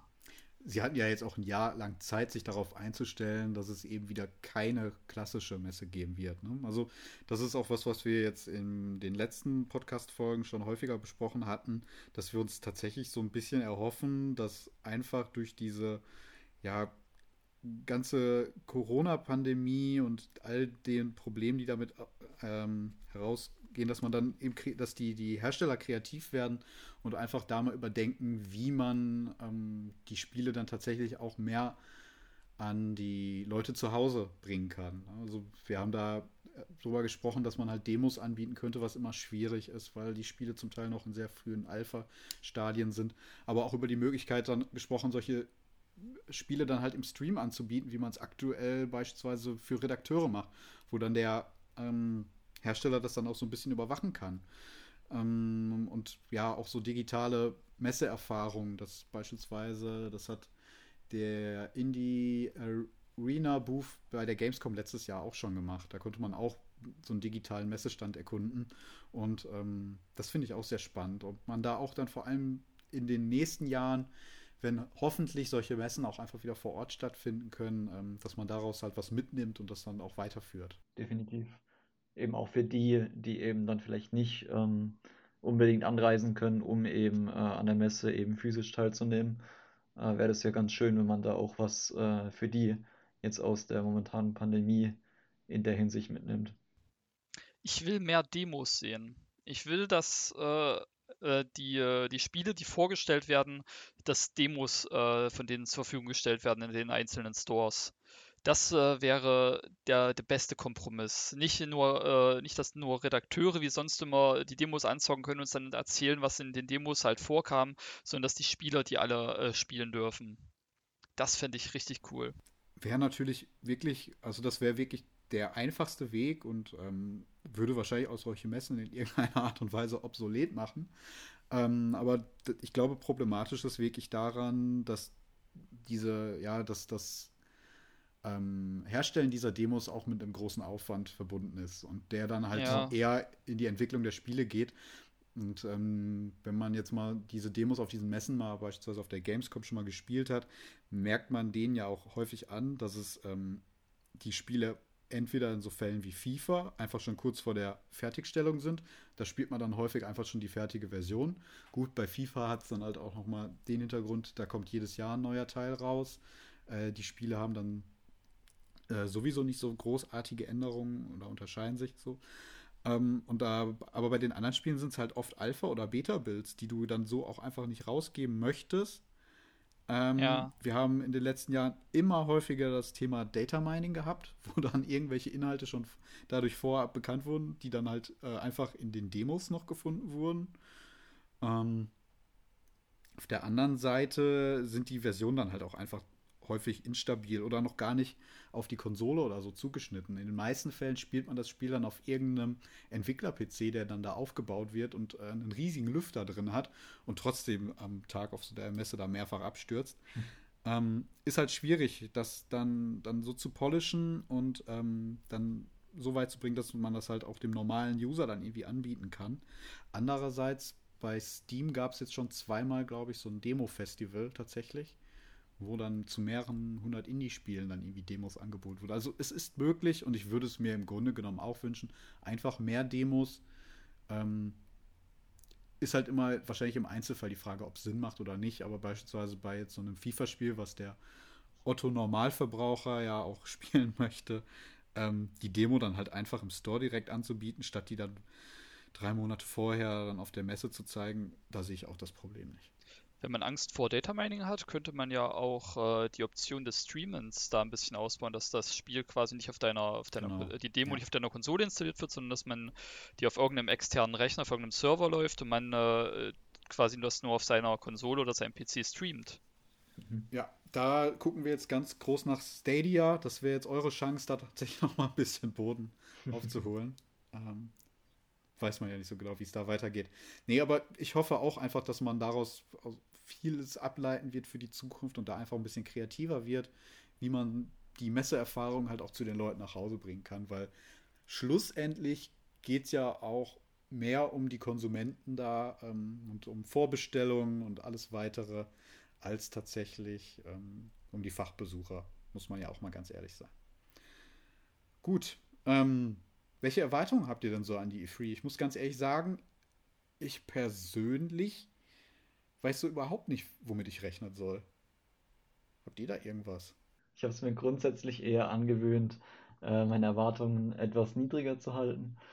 Äh, das lässt einfach mehr Platz nach oben. Ähm, ich meine, klar, so bei Nintendo äh, rechnet man mittlerweile ja eigentlich schon damit, dass man am Ende von der Präsentation dann noch dieses eine besondere Spiel am Ende hat. Ähm, diese eine letzte Mitteilung. Und ähm, ja, ansonsten ja, kann ich mich dir aber eigentlich anschließen. Also ich weiß sonst auch nicht wirklich, womit ich rechnen kann oder sollte. Also ich meine, so ein paar ähm, Spiele, die halt in den nächsten Monaten rauskommen, ähm, äh, kennt man ja schon. Also da kann man definitiv davon ausgehen, dass da nochmal neue Infos zu kommen. Also auch beispielsweise äh, bei Ubisoft dann zu einem Far Cry 6, 6 oder so. Ähm, genau, aber ansonsten einfach mal abwarten. Also bei mir sind die Erwartungen, richten sich die Erwartungen eigentlich wirklich rein an Nintendo. An Bethesda habe ich keine Erwartungen mehr nach, nach den letzten Debakeln, die sie, die sie abgelassen haben. Ähm, bei Devolver Digital freue ich mich einfach nur auf eine, auf eine coole, lustige Pressekonferenz. Ubisoft sind mir vollkommen egal, seit sie zum Epic Game Store abgewandert sind und nicht mehr ihre Spiele bei Steam anbieten. Hören wir da eine Tendenz, bei dem Thema sind. Hören wir da eine Tendenz zu Thema Epic heraus? Ja. äh, also, und Square Enix, mh, hm, ja, deren Spieler holen mich in, vielen Fällen nicht ab, manchmal schon und da freue ich mich einfach, wenn was Cooles kommt. Bei Nintendo hingegen, da habe ich durchaus Erwartungen. Also ich hoffe da wirklich, dass wir mal was zu, äh, zum Breath of the Wild Nachfolger sehen werden. Ich hoffe, dass wir, wenn es denn wahr ist, dieses Donkey Kong Spiel sehen werden. Äh, ich hoffe, dass die zweite Jahreshälfte vor allem noch ein bisschen gefüllt ist, in der derzeit nur, ich glaube, Skyward Sword HD, das HD in Anführungszeichen, ähm, und ähm, Pokémon, die Pokémon Remakes gerade noch rumschwirren. Mhm. Ähm, da erwarte ich schon, dass da noch, noch ein bisschen was kommt und, und wenn es nur Anführungszeichen kleinere Titel sind. Ach ja, Mario, Mario Golf kommt ja noch. das ähm, kommt ja da will ich noch, im Sommer, ne? Ja, oh. stimmt. Aber nicht mehr vor der E3. Ich denke mal, die werden es nochmal noch mal ein bisschen bewerben. Oh. Äh, ja, von Nintendo erwarte ich da noch äh, schon ein bisschen was. Vielleicht sogar endlich mal Metroid Prime 4, ein kleiner Trailer und ein kleiner Ausblick, wann es denn ungefähr kommen sollte. Bayonetta 3 äh, könnte ja langsam mal nochmal gezeigt werden, ist ja schon noch eine Weile her. Also bei Nintendo sind meine Erwartungen immer relativ hoch. Ich versuche sie dann vor der Präsentation nochmal kurz zu dämpfen, um da nicht zu enttäuscht zu sein. Mal gucken. Ja, also wie gesagt, bei mir ist es größtenteils Nintendo. Ähm, ja, also bei Nintendo fällt mir auch so ein bisschen schwer. Ich habe fast die Befürchtung, dass ähm, das tatsächlich die zweite Jahreshälfte schon fast ist. Also, dass wir Pokémon bekommen und eben ähm, Zelda. Ähm, aber da gehe ich davon aus, dass es wirklich nicht nur bei Skyward Sword bleiben wird, weil wir haben das 35-jährige Zelda-Jubiläum. Es gab da auch schon Gerüchte zu, dass da noch ein bisschen mehr kommen wird. Ähm, man geht ja davon aus, dass die anderen beiden Wii U-Remakes, ähm, also Wind Waker und ähm, Twilight Princess. Danke, dass die auch eben auf die Switch kommen werden und dass da vielleicht auch noch ein bisschen mehr kommt. Was, mich, was ich mich da frage, wie will man noch guten Gewissens äh, Skyward Sword HD für 60 Euro anbieten, wenn äh, dann kurz ein paar Monate später ein cooles Päckchen mit äh, Wind Waker und Twilight Princess für denselben Preis angeboten wird? Ich kann mir nicht ganz vorstellen, was, wie die das, wie die das machen wollen. Ich glaube nicht, dass die im Päckchen kommen werden. Denkst du nochmal zwei Zeldas einzeln? Ja, könnte ich mir schon vorstellen. Also, denn irgendwann, irgendwann äh, konkurrieren die ja im Regal irgendwann miteinander, ist, wenn die im Händlerregal stehen. Aber was ist, wenn du die wieder limitiert rausbringst? Das eine von oh. September bis, bis Dezember und das andere von Januar bis März oder so. Ach, ich traue denen da jetzt das, alles zu. Ja, höchstwahrscheinlich. Ich traue ich trau denen sogar zu, dass die, dass die wieder so eine, so eine Anniversary Collection rausbringen mit äh, emulierten äh, N64-Titeln. Mhm und sonst was. Also selbst das traue ich, äh, traue ich dir mittlerweile zu. Und äh, es klingt wahrscheinlich doof, aber ich würde es kaufen. Weil ich einfach, bei, bei, bei Zelda bin ich einfach ein Sucker. Das ja. ist halt so. Also da, da kaufe ich es halt. das ist vielleicht nicht das cleverste, aber das ist halt ein Guilty Pleasure in, der, in dem Sinne. Ja, also ich, ich glaube wirklich, dass ähm, das Zelda-Jubiläum da irgendwie Platz finden wird. Wir konnten das ja letztes Jahr schon beobachten, dadurch, dass die E3 nicht stattgefunden hat, ist Nintendo ja da komplett ins Taumeln irgendwie geraten im letzten Jahr und haben mhm. dann irgendwann im September diese Mario-Spiele dann angekündigt. Ähm, ich glaube, uns wurde auch eine, vielleicht eine Enttäuschung irgendwo bei der E3 dann so ein bisschen genommen, dadurch, dass es eben nicht stattgefunden hat, weil sonst vielleicht dann doch ein bisschen wenig gewesen wäre. Aber ich glaube, das, was sie letztes Jahr eigentlich mit Mario vorhatten, könnte ich mir vorstellen, dass sie dieses Jahr das eben mit Zelda dann da durchziehen. Mhm. Ja, aber ich, so gerne ich es auch anders hätte, ich sehe dieses Jahr leider immer noch kein Breath of the Wild 2.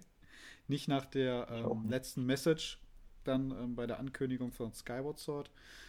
Kein, ja, kein Bayonetta und kein Metroid eigentlich. Irgendwie, ähm, da tut sich zu wenig. Aber irgendwann muss sich ja mal was tun und warum nicht jetzt? Also wenn es auch wenn es nur ein Trailer ist und jo, wir sind immer noch dran und das erscheint dann Ende nächsten Jahres. Ja, okay. Zu, zu, einem weiten Ausblick zumindest mal zu sagen, dass es noch existiert und dass es ein ungefähr angepeiltes Datum gibt. Ja, vielleicht gibt es ja ein neues Logo oder so. gerade, gerade Breath of the Wild 2, wenn wir davon ausgehen, dass es, äh, als die Switch rauskam, wann war das? 2017? 17, ja. Ja, ähm, dass es seitdem in Entwicklung ist. Dann sind wir bei, ähm, wenn es nächstes Jahr erscheinen sollte, bei fünf Jahren. Das ist so die Standardzeit für Zeldas, so ungefähr. Ähm, und gerade wenn man äh, bedenkt, dass es ja wohl die Engine, nochmal die Engine nutzen wird, also und, und angeblich vielleicht auch Teile der Welt, dann kann man sich schon gut vorstellen, dass es durchaus nächstes Jahr erscheinen könnte. Und ich glaube, die Message von Aonuma Anfang des Jahres war einfach nur noch mal, äh, ja, ihr erwartet jetzt Breath of the Wild, aber noch zeigen wir es nicht. Nicht, weil wir es nicht zeigen können oder weil das Spiel halt noch nicht in dem Zustand ist, sondern einfach, weil wir es jetzt nicht zeigen wollen. Sondern, ne, und, die, und das, das scheinbar völlig jetzt gerade eher auf dieses Remake, Anführungszeichen, nee, das Remaster richten wollen. So habe ich das aufgefasst. Okay, aber dann würde ich dann, okay, ist, ist ein legitimer Punkt, aber dann würde ich davon trotzdem noch Metroid und ähm, Bayonetta irgendwie ausklammern. Mhm. Also dann würde ich sagen, Breath of the Wild 2 ist von diesen Titeln dann der wahrscheinlichste, dass wir dazu was sehen. Aber bei den anderen irgendwie rechne ich hm. gar nicht damit.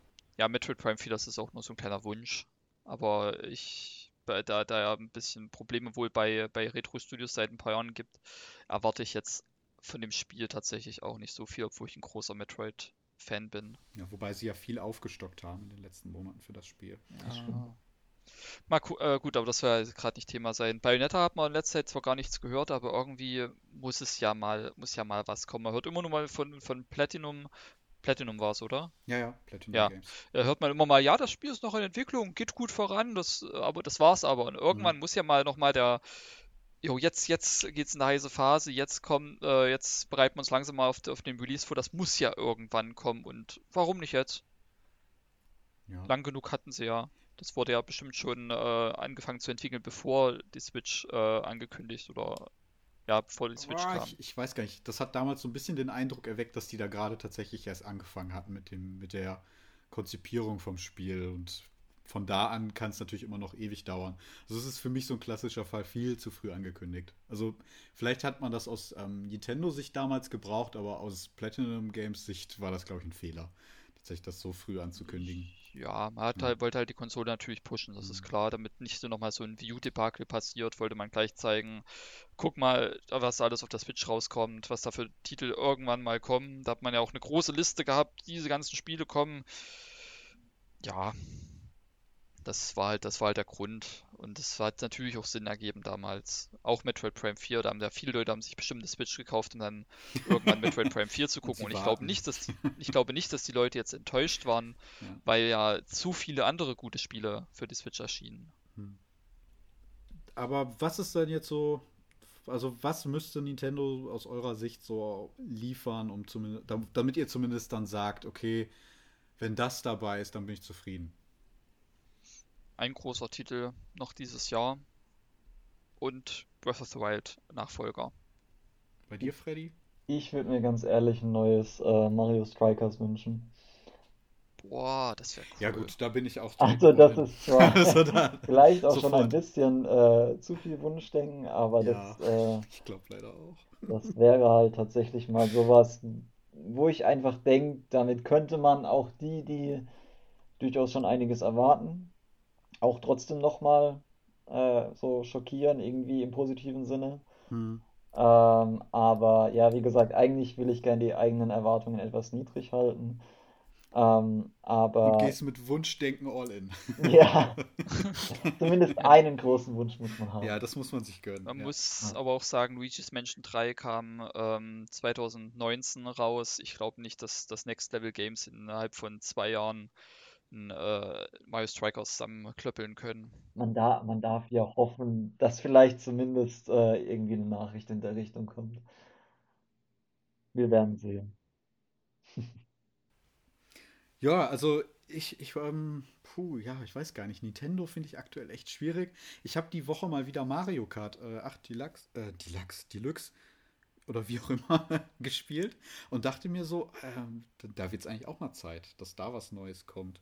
Ich auch, aber das wird nicht passieren. Also ich habe es jetzt auch äh, gerade gestern mit meiner Frau nochmal mal, mit- mal seit langem wieder eine Runde gespielt, aber das wird nicht passieren. Das verkauft sich einfach zu gut und die meisten Leute, die brauchen einfach nur, ich kaufe eine Switch und dazu kaufe ich Mario Kart. Ob das jetzt Mario Kart 8 Deluxe oder ein ganz frisches Mario Kart 9 ist, das ist den Leuten Wumpe. Die Spiele nehmen würden sich im Regal einfach nur, würden sich miteinander, würden miteinander konkurrieren.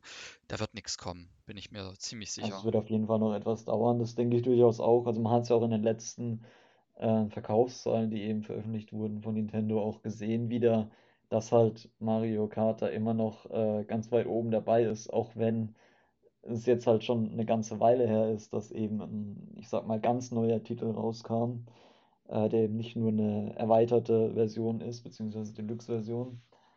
Ähm, wobei ich mir tatsächlich auch da einen neuen Teil wünschen würde. Also ich bin jemand, der äh, eben Mario Kart 8 auf der Wii U gespielt hatte und äh, jetzt ist irgendwo dann nicht so wirklich eingesehen hatte, da für die zusätzlichen Inhalte da eben nochmal dann ähm, den Vollpreis zu bezahlen.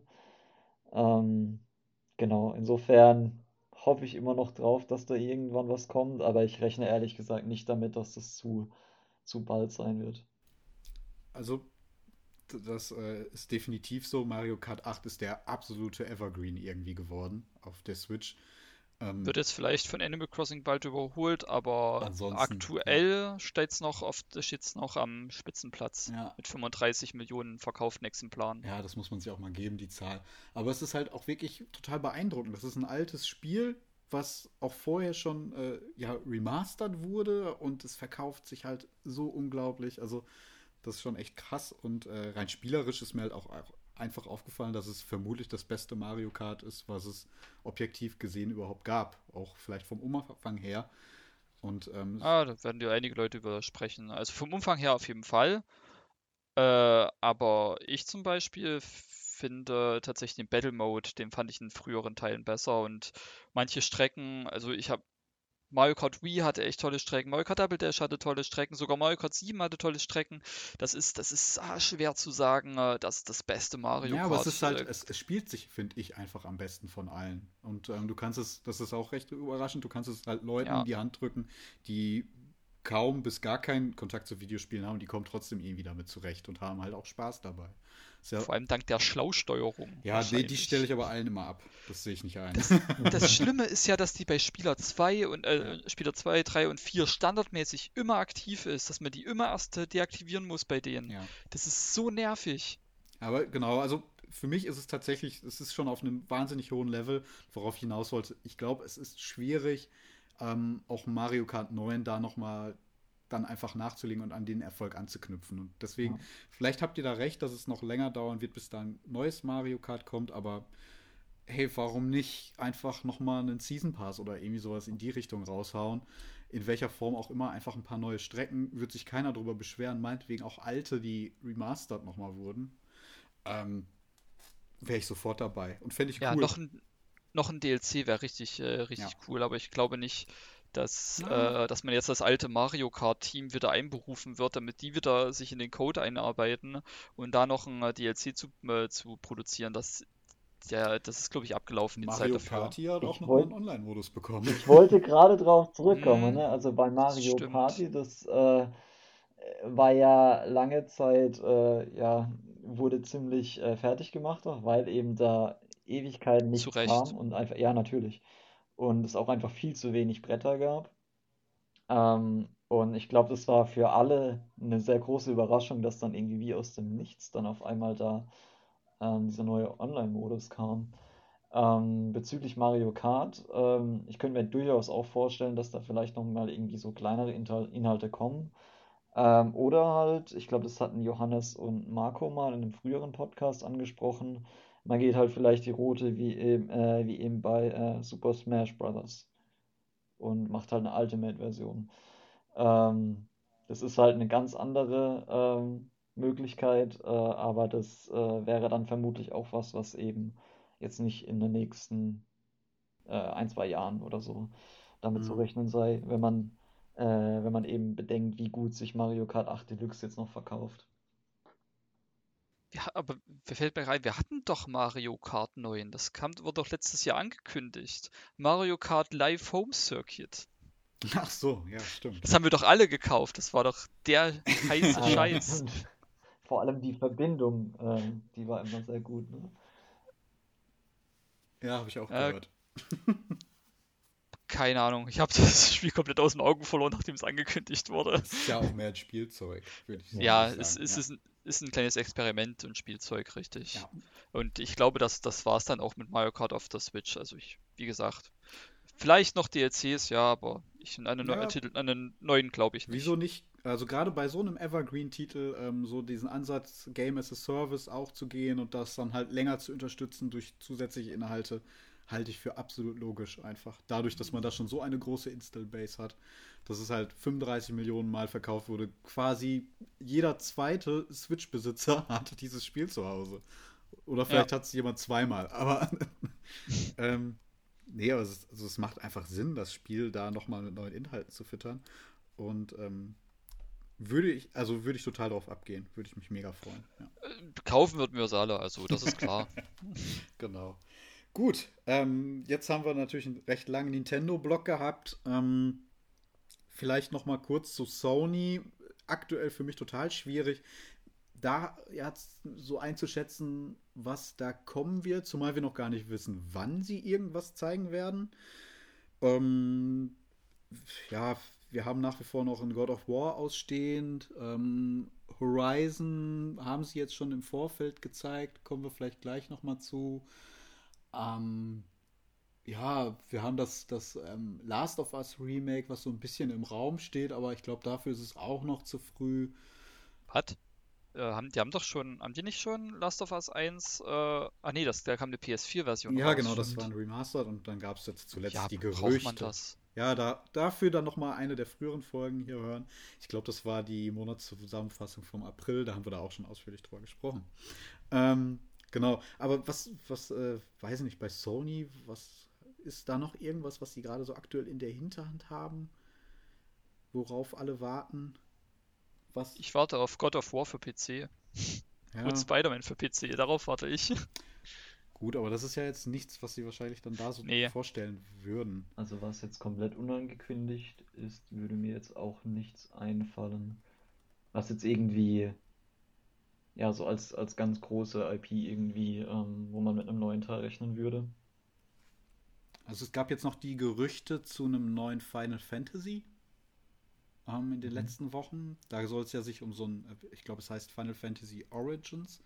Da wird es gehandelt. Da geht es, glaube ich, darum, dass es so eine Nacherzählung, oh, ich, ich, will jetzt auch nichts Falsches sagen, ich habe es nur am Rande mitverfolgt, ähm, eines früheren Teils halt sein soll.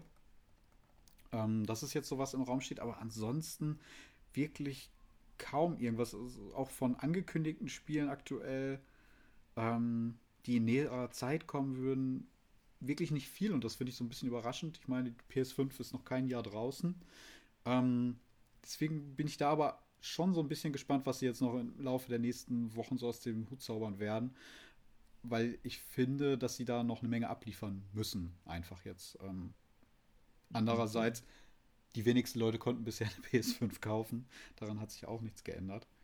Ähm, vielleicht warten sie da auch noch so ein bisschen, um, den, um da den Leuten nicht ähm, ja, zu sehr auf den Schlips zu treten, die nach wie vor versuchen, jeden Tag irgendwo eine, eine der wenigen PS5-Konsolen dann zu kaufen, die es so gibt. Aber die, äh, die großen äh, ähm, Sony-Studios, äh, hier Santa Monica, Sucker Punch, äh, Insomniac, die haben ja alle jetzt so gegen Start abgeliefert, beziehungsweise haben es halt noch im Raum stehen, in Klammern God of War. Ähm, wo soll es herkommen, ist halt die Frage. Ja. Das, das liegt jetzt eher an der Hand der, der Third-Party-Entwickler, da die, die PlayStation 4 mit Spielen, äh, 5 mit Spielen zu versorgen, bis die äh, Sony eigenen Studios wieder Exklusivtitel raushauen können. Das ist halt die Sache, die damit einhergeht, wenn man so viel auf einmal raushaut, dass dann erstmal wieder etwas eine Durststrecke entsteht. Ich könnte mir beispielsweise vorstellen, dass nochmal was von ähm, Kojima kommen könnte. Wobei man da jetzt auch nicht so ganz sicher war, in welcher Beziehung die jetzt nach Death Stranding noch zueinander stehen. Ähm, Wäre aber jetzt da, glaube ich, tatsächlich langsam Zeit, dass man da zumindest so, so einen ersten Teaser sehen könnte. Ähm, genau, jetzt bei, ich habe es gerade nochmal nachgelesen, Final Fantasy Origins, das ähm, soll wohl von Team Ninja kommen und so ein bisschen Souls-like sein, aber deutlich einsteigerfreundlich. Äh, klingt zumindest spannend, wie sich das dann letztendlich dann so ähm, ja, so, so spielt und wie es aussehen wird, ist dann halt die Frage. Aber das, das könnte vielleicht noch einer der großen Titel sein, die sie da so zeigen und präsentieren wollen. Ja, genau. Also das ist, ähm, das, das war so ein Thema, was jetzt in den letzten Tagen da auch ähm, umherging.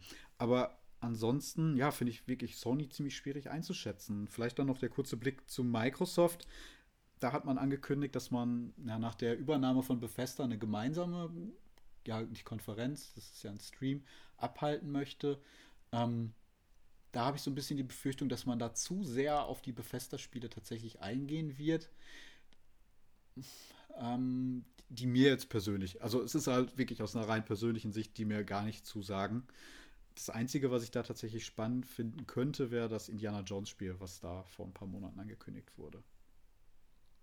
Ja, ähm, Starfield müsste jetzt eigentlich auch bald mal ja. reif sein. Das kommt das nicht dieses Jahr raus?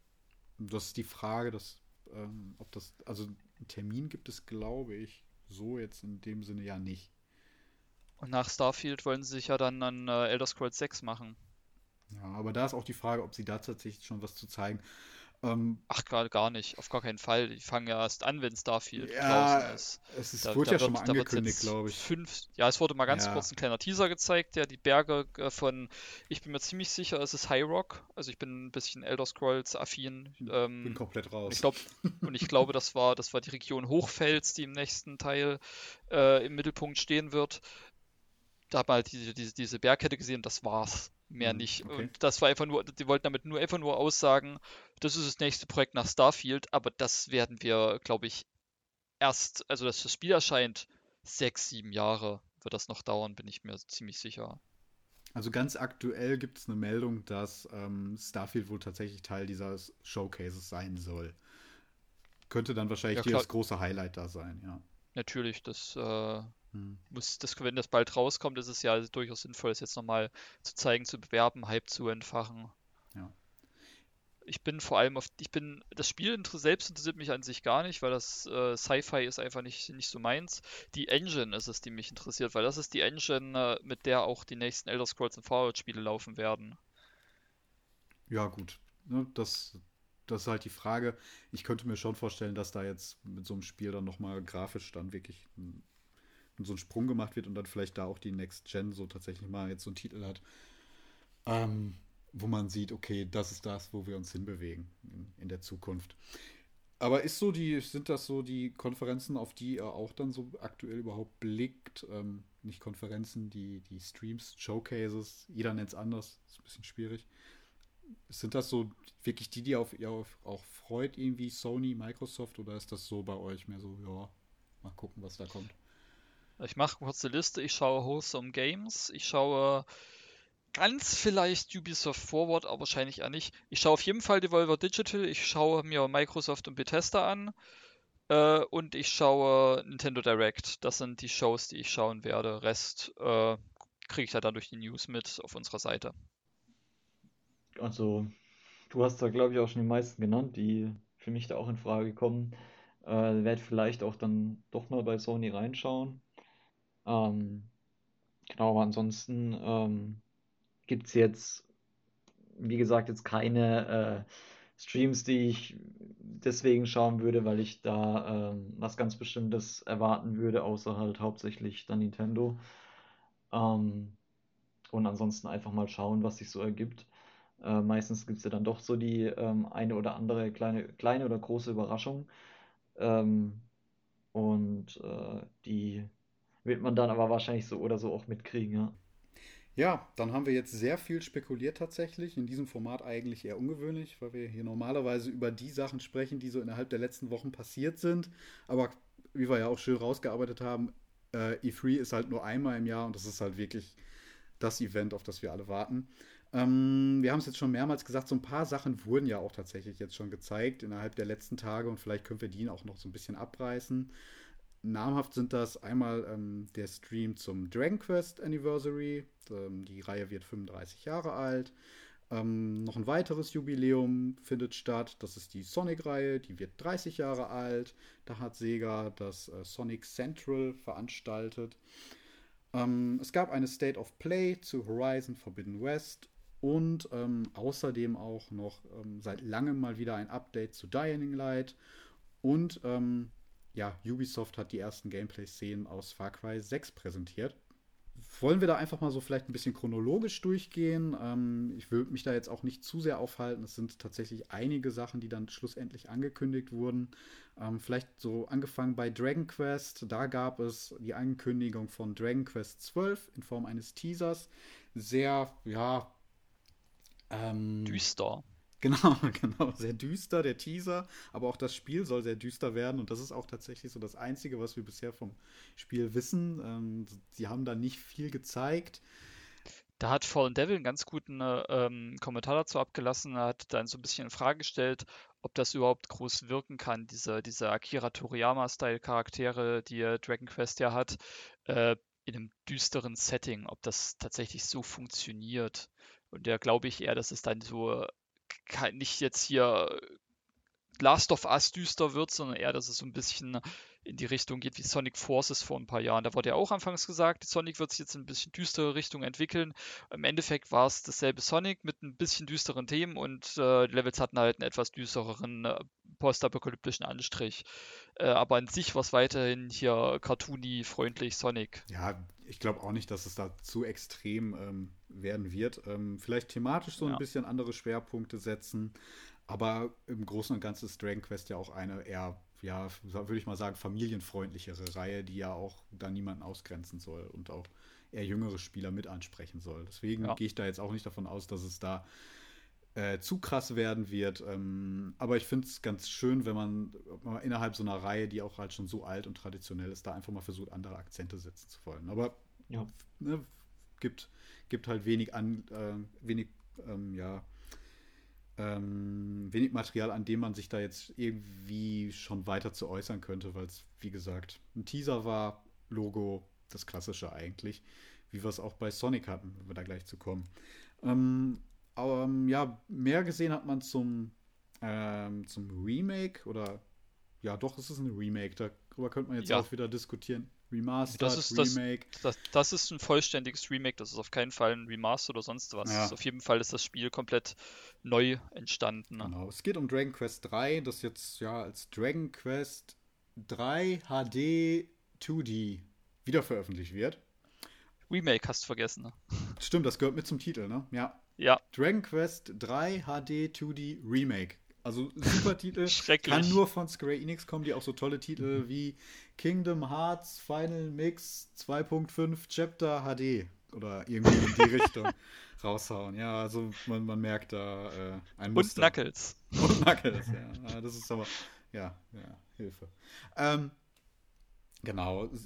Finde ich tatsächlich ganz spannend. Ähm, geht so ein bisschen den Look, den man von Octopath Traveler her kennt. Ähm, es gibt da schon Unterschiede, aber das, das, kommt wohl tatsächlich daher, dass das äh, Remake unter der Leitung ähm, eines Produzenten entsteht, der eben auch bei Octopath Traveler mitgewirkt hat. Also das sind diese ja hochpolierten ähm, 2D-Welten mit klassischen Pixel-Sprites. Kann man das so beschreiben? Kriegt man das so? So ungefähr. Ja. Also die, die Charaktere 2D und die Welt dann eher so ein bisschen, ja, 3, ja durchaus 3D, aber bei, bei, Oct bei Octopath war die Welt aber selbst auch in, im Sprite-Look gehalten. Also die äh, Texturen der 3D-Welt waren mit dem 2D-Look, äh, waren mit den, war dem so 16-Bit-Sprites wie die Charaktere äh, unterlegt, wohingegen das beim ähm, beim Dragon Quest 3 Remake nicht der Fall zu sein scheint. Die Welten sehen eher mal so aus wie, äh, naja, ich will jetzt nicht sagen, schlechte Grafik, sehen halt so ein bisschen aus wie ein bisschen nicht so krass hochpoliert, aber dadurch finde ich, dass diese, diese Sprite-Charaktere da irgendwie ein bisschen wie Fremdkörper wirken. Das hat äh, meiner Meinung nach in Octopath Traveler besser äh, ausgesehen, aber das ist jetzt auch ein bisschen meckern auf hohem Niveau, weil das wird jetzt kein super krasser großer Titel für 60 Euro sein. Das nee, wird wahrscheinlich eben. als äh, kleines Remake für, für 30 angeboten, denke ich mal. Ich glaube auch, dass es ähm, da eine ja, deutlich kleinere Produktion einfach ist als im Fall jetzt von Octopath Traveler. Ähm, spannend finde ich da tatsächlich den Aspekt, dass man schon angedeutet hat, man kann sich vorstellen, halt auch den ersten und zweiten Teil zu remaken. Wenn man sich so ein bisschen bei Square Enix umschaut, kann man sich halt auch vorstellen, dass dann auch andere klassischere Spiele, die man hat, dann halt so ein, ja, äh, HD2 äh, Remake erhalten noch könnten. Und das, das finde ich eigentlich tatsächlich daran jetzt recht spannend.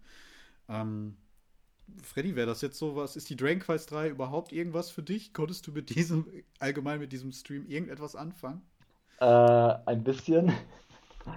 ähm, also ich hatte ähm, äh, Dragon Quest 11 ähm, auf der Switch gespielt gehabt. Ja. Äh, auch ein wahnsinnig tolles Spiel, was also was den Umfang angeht und so weiter, äh, da auf einem wahnsinnig hohen Niveau spielt, ähm, aber auch von der Welt und den Charakteren. Ähm, Jetzt der, der Tranquist-Stream ist tatsächlich so ein bisschen an mir vorbeigegangen, muss ich ehrlich sagen. Ähm, ich hatte dann trotzdem noch reingeschaut, auch. Ähm, war ja insgesamt auch so ein ganz netter, äh, familienfreundlicher Stream auch irgendwie, ähm, wo sie da ganz, ganz nett auch dann so saßen und auch noch so ein paar andere kleinere Sachen angekündigt haben. Ähm, aber da war jetzt nichts dabei, was mich absolut vom Hocker hauen würde, wo ich, oder wo ich sagen will, das ist was, was ich auf jeden Fall weiter im Auge behalten werde, sondern eher sowas, wo ich vielleicht dann nach einer Weile mal sage, ja, sieht vielleicht doch ganz nett aus, könnte man mal ausprobieren. Eher sowas. Genau, also die spannendste Ankündigung Dragon Quest 12, wie gesagt, hat man eigentlich jetzt nichts zu gesehen. Ähm, ja, das Remake finde ich ganz, ganz nett. Ist halt die Frage, wenn es dann rauskommt, ob das dann so da in meinen äh, Gaming-Backlog reinpasst. Wie du auch schon gesagt hast, da muss man mal schauen. Ansonsten wurde noch ein Spin-off angekündigt, Dragon Quest Treasure. Ähm, beinhaltet wohl ja zwei, zwei bekannte Charaktere aus ähm, Dragon Quest 11 oder 10? 11. 11. 11. Genau, aus 11 ähm, die man dann da als Kinder spielen wird. Die begeben sich voll auf Schatzsuche. Gibt es einen Trailer, konnte man aber auch noch nicht viel draus ableiten. Und ansonsten Japan-exklusiv wurde angekündigt, dass Dragon Quest 10, genau, ähm, das war das MMO, jetzt auch eine Offline-Version erhält, ähm, die aber nach wie vor nicht äh, außerhalb Japans anscheinend veröffentlicht wird, was ich ein bisschen schade finde. Ähm, Im Großen und Ganzen aber, ja, würde ich da auch jetzt sagen, ganz nette Ankündigungen und es macht, glaube ich, schon Sinn, dass man das so ein bisschen aus dem ja, E3-Spektakel halt rausgezogen hat. Auch weil ich glaube, Dragon Quest auch einfach eine, ja, doch dann sehr japanisch verwurzelte Reihe nach wie vor ist, die dann vielleicht auf mhm. dieser Messe dann auch einfach untergegangen wäre. Ja. Ja. Ähm, bisschen anders eigentlich sehe ich das beim, ja, bei dem, bei dem Sonic Central Livestream. Sonic ist ja dann doch ähm, ja, eine international recht beliebte Reihe, würde ich so behaupten. Warum? Warum auch immer. Ja, und ähm, genau, warum auch immer. Also ist auch eine Reihe, muss ich ganz ehrlich sagen, nie so richtig den Zugang zu gefunden, zum Gameplay einfach. Bei den klassischen Teilen. Das ist mir nie so ganz erschlossen. Ich hatte immer Probleme mit Sonic da irgendwie klarzukommen. oder in den Flow zu kommen. Vielleicht liegt es an meinen spielerischen Fähigkeiten, keine Ahnung. Auf jeden Fall ähm, wird aber auch 30 Jahre alt, gab es einen Stream zu. Ähm, kurz abgerissen, ähm, Colors Ultimate wurde angekündigt. Das ist ein Remastered ähm, ja, des, des Wii-Spiels. Ähm, eines von vielen tatsächlich Sonic-Spielen, die damals für die Wii erschienen sind wo man aber auch sagen kann, wahrscheinlich das Beste davon. Da gab es ja auch viele Ausreißer, ja. kann man so sagen. Sonic der Schwarze Ritter, Sonic Unleashed, Sonic ja. uh, in the Secret Rings. Das sind so Spiele, die ganz tief, glaube ich, auch vergraben liegen bei den, bei den äh, Sonic-Fans in den, äh, in den Regalen, in den Sammlerregalen. Grund. Ja, genau. ja, aber Carlos war da wirklich ein Ausreißer. Das war wirklich ein äh, gutes Spiel und ich sage es jetzt so provokant, wie, wie ich es äh, wie meine. Das war eines von zwei guten 3D-Sonic-Spielen, das andere ist Generations. Ja, nehme ich dir so ab. Ähm, ja. Ich habe es damals auch auf der Wii, glaube ich, sogar getestet. Ich habe jetzt nicht mehr viele Erinnerungen dran, aber weiß, dass es einfach schon. Das, das, hat alles gepasst. Von der Inszenierung her, vom, vom Gameplay her. Keine komische Story mit irgendwelchen Werwölfen oder Rittern oder sonst wie. Es war einfach ja, Eine komische Story hat es schon. Ja, äh, okay. Aber die kann man ignorieren. Ja, gut. Auch nicht schlimmer und, als Und der Mario. Titelsong. der Titelsong ist Knaller. Der ist super gut. Ja, okay. Den muss ich mir dann nochmal raussuchen.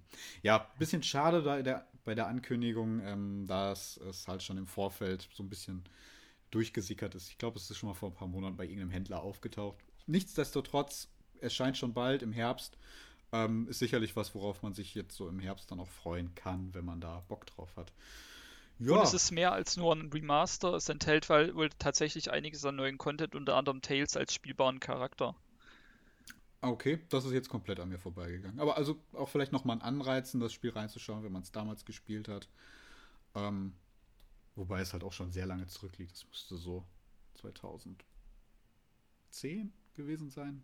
Keine Ahnung, war jetzt Könnte einfach mal so ungefähr in, hinkommen. Ins, ins Blaue geschätzt. Ähm, ähm, ja, exakt. Oh, wirklich 2010? Ja, perfekt. Ja. Gut. Gute Intuition. Ähm, kann ich mich auf mein Corona-Brain noch verlassen.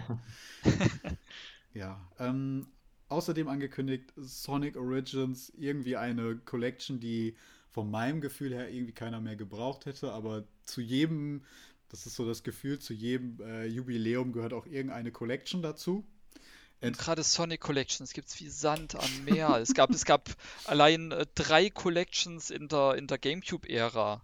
Okay. Von dem zwei für, für den GameCube selbst erschienen sind. Eine habe ich gehabt und die hat bedeutend mehr Content, als, als sie, die sie jetzt angekündigt ja. hatten. Ne?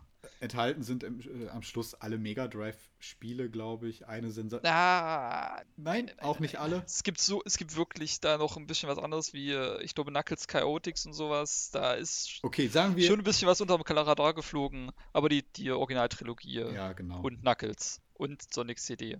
Genau, also sagen wir die, die, die äh, Haupttitel, sagen wir mal, der Konsole. Ja. Die sind bitte enthalten.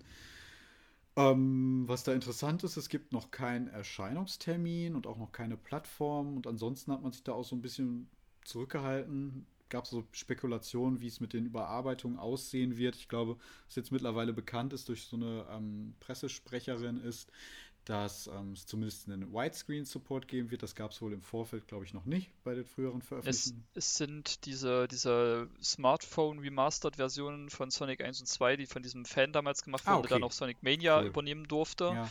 So, von Sonic 3 und Sonic und Knuckles gab es das tatsächlich nicht, weil es da äh, Rechtsschwierigkeiten gab. Und es war tatsächlich auch eine Überraschung, dass die jetzt mhm. äh, dabei sind. Das heißt, die Rechtsstreitigkeiten ne, um die Titel sind beigelegt. Und der Titel kriegt jetzt ganz neu äh, diesen Widescreen-Support, was jetzt im Nach Nachgang noch ähm, bestätigt wurde. Okay, ja gut. Ähm, so viel dann zu Sonic Origins. Irgendwie so, ja, ganz nett, dass es das jetzt gibt, aber andererseits auch, ja, wirkt so ein bisschen wie Pflichtprogramm im Rahmen dieses Jubiläums. Ähm, dann gab es noch eine, ja, die, die große Ankündigung am Schluss leider aber auch wieder wie bei Dragon Quest, nur in Form von so einem Teaser. Ähm, Im Teaser tatsächlich kein Titel verraten, da einfach als New Sonic Project für 2020, 2022 angekündigt. Ähm, nach 2020 will, glaube ich, niemand von uns zurückreisen. Ähm, genau, und da ähm, gibt es jetzt, glaube ich, tatsächlich aber doch schon den Titel, der ist irgendwie durchgesickert durch einen 4K-Trailer, wo der dann in den Metadaten ja? stand. Ähm, ja, das und ich glaube, es gab jetzt auch ähm, auf äh, in einem Forum jemanden, der das Spiel schon angeblich vorab gespielt haben soll und ähm, behauptet, dass es sich um einen Open-World-Titel handeln soll. Ah ja, stimmt. Bei Fortune ist das durchgesickert, ja, genau. nicht wahr? Ja. ja. Und es soll wohl auf den Namen Sonic Rangers hören.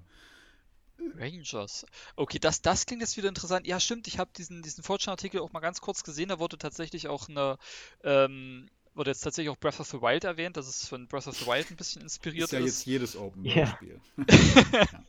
ja. aber es hat tatsächlich auch Open World in gewisser Weise neu definiert, äh, Breath of the Wild. Deswegen ist, äh, kann ich es mir durchaus vorstellen, dass äh, das durchaus Sinn ergibt, dass die jetzt auf diesen Zug ein bisschen aufspringen und da bin ich jetzt tatsächlich auch angefixt. Also wenn äh, Sonic in Open World, das ist ja bei gerade bei Sonic, da geht es ja wirklich mehr darum, du, komm, äh, du startest bei A und du willst nach B so schnell wie möglich am liebsten noch ein paar Sachen unterwegs einsammeln. Aber Open World ist ja wieder eine ganz andere Erfahrung und dass da Sonic kommt, da muss ja Sonic wirklich komplett geändert genau. werden. Und da bin ich jetzt sehr gespannt. Genau, das ist auch das, wovor ich ein bisschen Angst habe. Weil man hat gesehen, selbst mit den 3D-Titeln gab es vor allem am Anfang dann doch ein bisschen Schwierigkeiten. Also ich meine, es hat natürlich ordentlich Potenzial, ne? Das ähm, das ist am Anfang bei sowas immer so, bei so einem groß angekündigten Open-World-Spiel, falls es denn das am Ende wirklich auch ist. Ähm, aber da äh, bin ich dann doch auch noch ein bisschen skeptisch, muss ich sagen. Das Problem von Sonic ist einfach die Geschwindigkeit. Dadurch, dass der so schnell rennt, müssen die Welten, damit sie genug für den Spieler bieten, sehr groß sein, damit man nicht innerhalb von, von einer halben Minute durch ist. Ähm, und deswegen äh, kann nicht so viel ähm, in, die, in die Welten reingebuttert werden, ähm, in Sachen Grafik oder äh, ausgeklügeltem Design. Deswegen ist es bei Sonic gerade in 3D wirklich ziemlich schwierig, da was, was krasses abzuliefern. Ja, also das ist halt auch wieder jetzt reine Spekulation. Ähm, Sega hat sich da ganz, ja, ähm, ja, ganz bewusst so entschieden, da jetzt noch nichts zu zeigen. Ist halt auch die Frage, ob wir da jetzt überhaupt noch irgendwas innerhalb der nächsten Wochen zu sehen werden. Ich befürchte eigentlich fast nicht. Ähm, sonst hätten sie es, glaube ich, jetzt innerhalb dieses Streams gezeigt. Ich glaube auch nicht, dass Sega noch irgendwas angekündigt hat an, an Streams. Jetzt bin ich mir gerade unsicher, ob sie jetzt mit in der Liste waren. Ähm, also könnte da auch einfach noch ein bisschen dauern, bis wir da was zu sehen bekommen. Ja, und ähm, ansonsten ähm, noch einige Gastauftritte, die ich ganz charmant fand von Sonic, aufgrund ihrer Absurdität tatsächlich. ähm, vielleicht mal hinten angefangen. Ähm, Lost Judgment, das ist ähm, der Nachfolger zu Judgment, was wiederum ein Spin-off von Yakuza ist. Korrigiert mich, falls ich da irgendwas falsch sage. Ist auch nicht so okay, perfekt. Ist halt nicht die Reihe, wo ich ähm, mich so auskenne. Also zumindest kommt es von den Entwicklern von Yakuza und ich weiß, ich weiß jetzt nicht, ob es irgendwie da zu gehört, aber es sah zumindest so aus. Ja, ich also ich ist auch nicht so krass drin. Genau, und ähm, da wird ähm, alter Klassiker, ein alter Arcade-Klassiker enthalten sein, ähm, und zwar Sonic Fighters. Kannte ich bisher auch nicht. Ist ein, ja, ist ein Beat'em Up, was man dann innerhalb dieses äh, Open-World-Spiels dann in so einer Arcade-Halle auch spielen kann. Wird wohl komplett spielbar sein. Sowas finde ich immer schon immer ganz charmant, wenn man halt so ein Spiel im Spiel hat. Ja, aber ich glaube, Sonic Fighters war auch nicht besonders gut. Ja, aber dann ist es doch super auch darin aufgehoben, einfach. Ja, bevor man den Leuten mal extra Geld dafür abknüpft. Ja, richtig, richtig, ja. genau. Es ist halt, ist halt wirklich ein Fighting-Game, in dem man sich mit den äh, Sonic-Charakteren gegenseitig äh, einfach verprügelt und das war's. Hm. So wirklich super besonders ist das nicht und das war auch nicht besonders gut. Und das, ja, du hast vollkommen recht. Das also es, es ist, glaube ich, einfach die machen. Idee, ähm, die dann da dann, glaube ich, den, den Charme ausmacht. Ähm, ja. Genauso wie bei den anderen Sachen, wo man auch drüber streiten kann. Äh, Sonic als Kostüm im äh, Tokio 2020 Olympic Games Spiel ja. sah sehr gewöhnungsbedürftig oh, aus, ja. sehr trashig. Ja. aber einfach so ein Typ mit einem Sonic-Kostüm, was anderes ist es aber ja. Er sieht aus wie so ein, ja, wie so ein ja. Flitzer, der halt einfach auf ja. das Stadion rennt und in so einem Sonic-Kostüm unterwegs ist. Aber äh, findet ihr das auch arg befremdlich, dass das Spiel jetzt erscheint und äh, Tokio 2020 heißen wird? Ähm, das Spiel ist tatsächlich in Japan schon erschienen, das hatte ich nachgelesen ja. und erscheint jetzt erst bei uns. Ähm, Aber sollte man das da nicht trotzdem umbenennen? Ich, ich glaube, ja, die, die, Olymp die, Olympischen Spiele selbst heißen doch dann auch äh, Olympische Spiele 2021, oder? Ich glaube, da ist auch immer noch nicht so ganz klar, weil sie in Japan das auch mit, dem, äh, mit den Impfungen noch nicht so richtig am Laufen haben, ob das mhm. überhaupt stattfinden kann. Das glaube ich, ja. steht noch immer so ein bisschen auf der Schwebe. Ähm, ja, darum soll es auch jetzt gar, gar nicht gehen. Ähm, noch eine Kooperation, die ich tatsächlich am, äh, am besten fand, ähm, wo ich mir auch gedacht habe, wer ist darauf gekommen, wie genial. Ähm, Two Point Hospital, die ähm, Krankenhaussimulation von Sega. Da wird es auch ein kostenloses ähm, ja, Kostümpack geben oder zumindest irgendwie so ein Add-on, dass man dann halt äh, ja, Sonic, Tails, Knuckles einfach als Arzt oder Doktor in seinem Krankenhaus einstellen kann. Das sah auch so dermaßen absurd und dämlich aus. Aber ich, ich mag halt einfach Two Point Hospital als Spiel schon wahnsinnig äh, gern. Und das ist halt einfach vielleicht nochmal ein Grund, dass mehr Leute darauf aufmerksam werden. Und äh, das freut mich sehr. Ja, ja. schön verrückt. genau. Habt ihr noch irgendwas so zu, zu äh, dieser, diesen Sonic-Ankündigungen zu sagen? Irgendwas dabei gewesen, was euch interessiert? Bei dir, Toni, hat man es jetzt gerade schon rausgehört. So eine gewisse Vorfreude auf das neue Sonic-Spiel ist ja da. Ähm, bei dir, Freddy, irgendwie Sonic, Berührungspunkte? Hat dich da irgendwas von ergriffen? Naja, jetzt vielleicht am ehesten dann äh, neben dem neu angekündigten Titel, je nachdem, was dann am Ende draus wird, äh, dann vielleicht am ehesten noch ähm, Sonic Colors, ähm, hm. eben in der Ultimate-Version. Äh, das wird sicher nochmal ganz interessant und ist, glaube ich, auch wirklich ein ähm, ganz schöner äh, Titel, wenn man eben sich mal anschauen möchte, wie in äh, Sonic in 3D auch gut ausschau ausschauen kann äh, und, sich, und, sich, spielen lassen kann, äh, dann ist man, glaube ich, damit oder eben mit Generations ganz gut bedient. Was ich am ehesten aus der ganzen Präsentation mitgenommen habe, ist die äh, große Besorgnis, dass auch Sega zu den Firmen gehört, die äh, sich jetzt mit Epic einlassen auch die beiden, äh, also das neue Sonic-Spiel, Sonic, äh, wie hast du es gesagt, Rangers, falls es denn so heißen soll, und Colors Ultimate werden zumindest zeitexklusiv im Epic Games Store verfügbar sein und das weckte mir eine große Sorge, wie es äh, mit, damit Sega jetzt weitergeht. Aber ja. gut, das ist äh, wahrscheinlich eher für euch eher uninteressant. Für mich ist es äh, durchaus wichtig als PC-Spieler. Ja, man sieht zumindest, wir kommen immer wieder drauf zurück auf genau, unser genau. Äh, Eingangsthema, ne? Oder es zweites sich, Thema. Es zieht sich ein roter Faden durch die Sendung, genau. Ja. Ja, ähm, genau. Ich habe angesprochen, es gab dann noch so ein paar andere Sachen. Far Cry 6, ähm, wurde halt das erste Gameplay jetzt gezeigt. Das ist im Vorfeld aber auch tatsächlich schon wieder durchgesickert durch so einen YouTuber, der da kein Embargo einhalten konnte, einfach schon mal Gameplay-Material veröffentlicht hat. Also Ubisoft hat da wirklich überhaupt gar kein Händchen mehr für. Ähm, man hat das Gefühl, da alles, alles wird im Vorfeld irgendwie schon bekannt gegeben, seit Jahren. Ähm, da muss sich mal dringend was ändern tatsächlich. Äh, ja, man kann da tatsächlich nur zu sagen, finde ich, sieht aus wie Far Cry. Ähm, was cool war, es gibt wohl ein Krokodil, was man irgendwie zähmen kann. Hey, warum nicht? Und wenn es irgendwo geht, dann bitte auch ein Far Cry. Da macht es einfach Sinn. An der 5 konnte man ja auch einen Bären zähmen. Cheeseburger, ja, der also, Cheeseburger-süchtige Bär. super. Nichts Neues da. Ich finde, Far Cry 5 hat sich schon ziemlich gut gespielt. Wenn man da halt noch ein ja. bisschen die, die äh, Stellschrauben an Far Cry 6 dreht, dann wird das auch ähm, wieder eine sichere Bank, denke ich. Ähm, ich habe da jetzt aber noch nichts mitbekommen, ähm, was, was jetzt irgendwie da bahnbrechend wäre. Dying Light 2, ähm, äh, das, das, da gab es gestern einen relativ langen Stream, viel Gameplay, habe ich mal kurz reingeseppt. Ähm, ist das irgendwie, habt ihr den ersten Teil gespielt, habt ihr den zweiten im Blick? Ich nicht. Das Einzige, was von, von Dying Light noch in äh, Gedanken habe, ist äh, die Indizierung damals. Sonst habe ich da nichts mit der Reihe zu tun. Ich weiß nur, dass es, glaube ich, ich glaube, es war vor zwei Jahren, ähm, auf der Gamescom dann schon mal ähm, eine kleine Vorschau auch dazu gab, ähm, was definitiv äh, spaßig aussah. Also wenn man sowas halt als spaßig bezeichnen äh, kann, beziehungsweise halt sehr actionreich. Ähm, aber ja, ist jetzt persönlich auch nicht so absolut mein Fall. Ähm, aber ist sicherlich mal was, was man als äh, Action-Fan, der sich da irgendwie durch alles äh, mit allen möglichen Waffen durchkämpfen äh, will, ähm, wer, wer da drauf steht, der äh, wird da sicher seinen Spaß dran haben, denke ich, so was man von, äh, so von dem, was man bisher gesehen hat. Ist das sehr horrorlastig? Nee. Nee, nee, nee. Also es ist sehr äh, actionreich und sehr brutal und halt, ich glaube auch recht viel so äh, parkourmäßig dabei. Genau. Ja.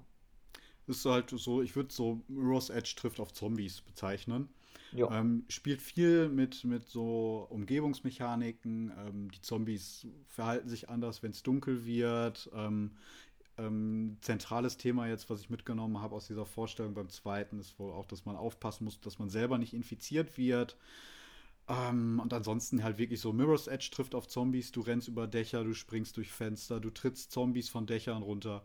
Ähm, sieht schon cool aus, aber ist auch irgendwie nichts, was so bei mir direkt zünden würde, weil es dann halt, ja, ähm, mir fehlt dann da so ein bisschen so das Alleinstellungsmerkmal. Ähm, wenn man drauf steht, sicherlich total cool.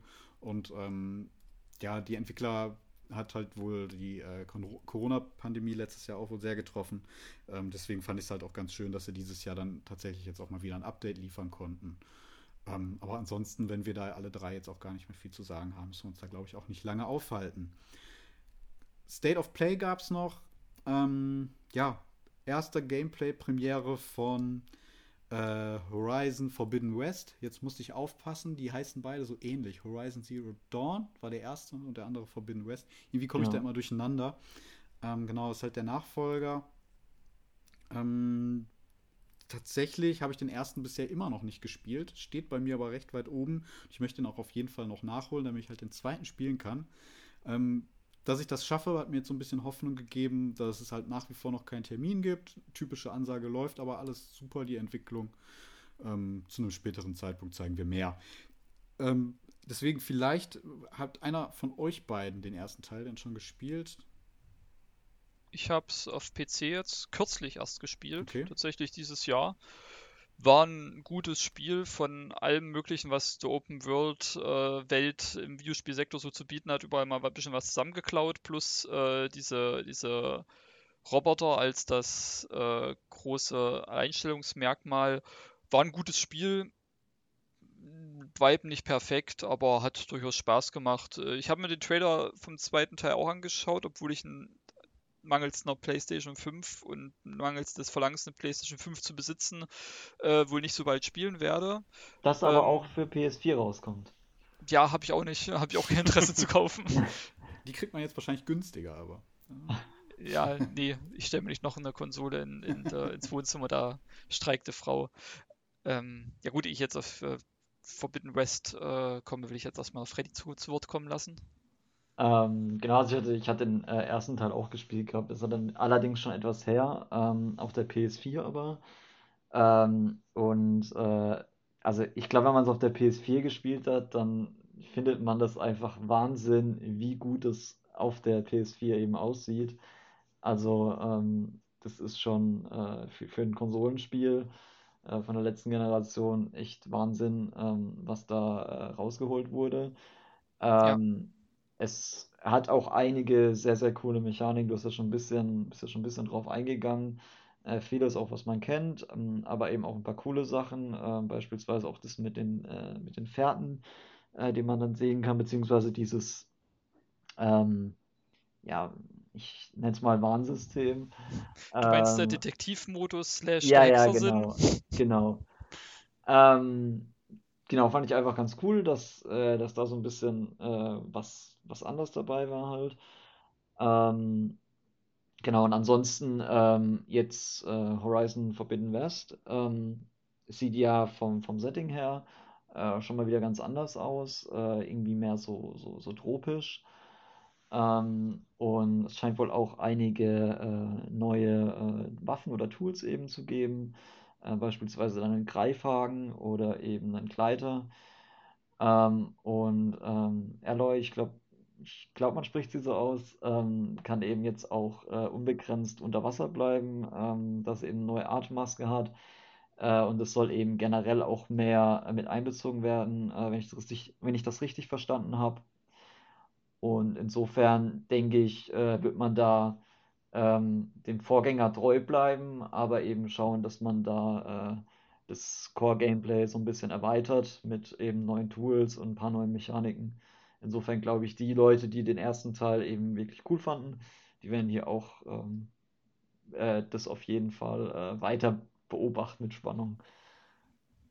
Ja, also ich, ich habe jetzt auch nicht so das Gefühl, dass, dass der zweite Teil jetzt äh, trotz des äh, Tauchens und äh, des Greifhakens und Gleiters so, sich so groß anders spielen wird. Gerade der Greifer, äh, der Greifhaken, das war ja, ist ja sehr kontextsensitiv, das, der kann man nur einsetzen an Stellen, die auch dafür vorgesehen sind. Und das Klettern bleibt auch weiterhin so, dass man nur klettern kann, wo es halt vorges vorgesehen ist.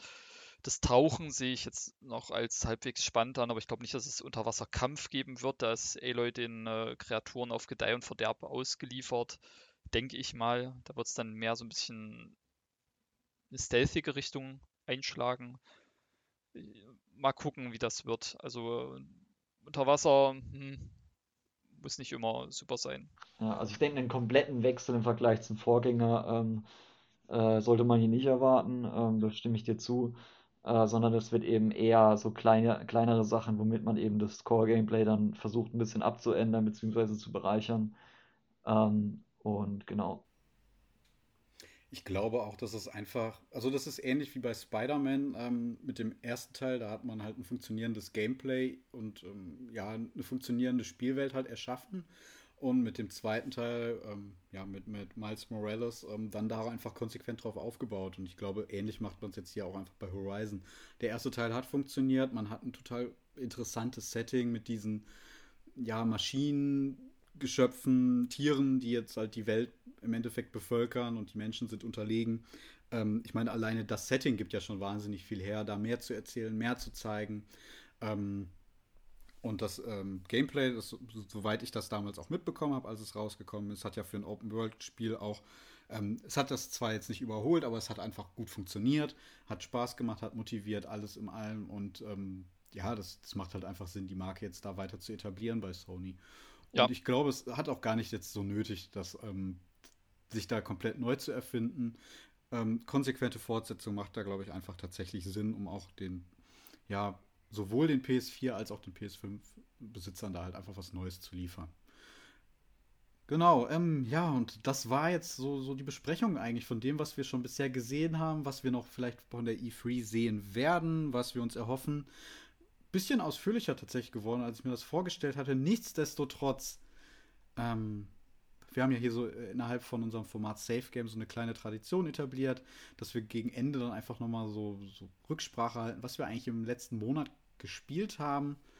Und ähm, das möchte ich zwar kurz halten, aber ich möchte es ähm, nicht überspringen. Und ich, ich äh, würde da vielleicht einfach mal dich als erstes fragen, Toni, was du so jetzt innerhalb der letzten vier Wochen im Mai ähm, gezockt hast, sei es jetzt auf deinem PC, auf deiner Switch. Ähm, schieß mal los. Also ich bin äh, ja durchaus sehr passionierter Spieler mit äh, relativ viel Freiraum im Feierabend und dadurch habe ich sehr, sehr viele Spiele gespielt. Aber wenn man die wichtigsten mal nennen wollte, wäre das zum einen New Pokémon Snap. Ich glaube, darauf braucht man jetzt nicht groß einzugehen, weil darauf, mhm. darüber haben wir eine Podcast-Episode erst vor kurzem veröffentlicht. Äh, bin aber noch nicht ganz durch. Sehr schönes Spiel, gefällt mir sehr gut. Aber du bist nach wie vor dran oder möchtest du jetzt die Chance nutzen, nochmal irgendwas aus dem Podcast zu revidieren, was du gesagt hast? Nicht wirklich, das Spiel ist wirklich gut. Da kann man nichts mhm. wirklich wirklich, kann man nichts groß sagen. Das ist ein Top-Spiel, sollte, kann man sich auf jeden Fall gönnen, wenn man äh, gechillt ein paar Fotos machen will. Hört euch den Podcast an, euch, wenn euch mehr interessiert, oder schaut euch äh, das äh, eingelegt und angezockt von Thiago auf unserem YouTube-Channel an. Gutes Spiel, kann man machen.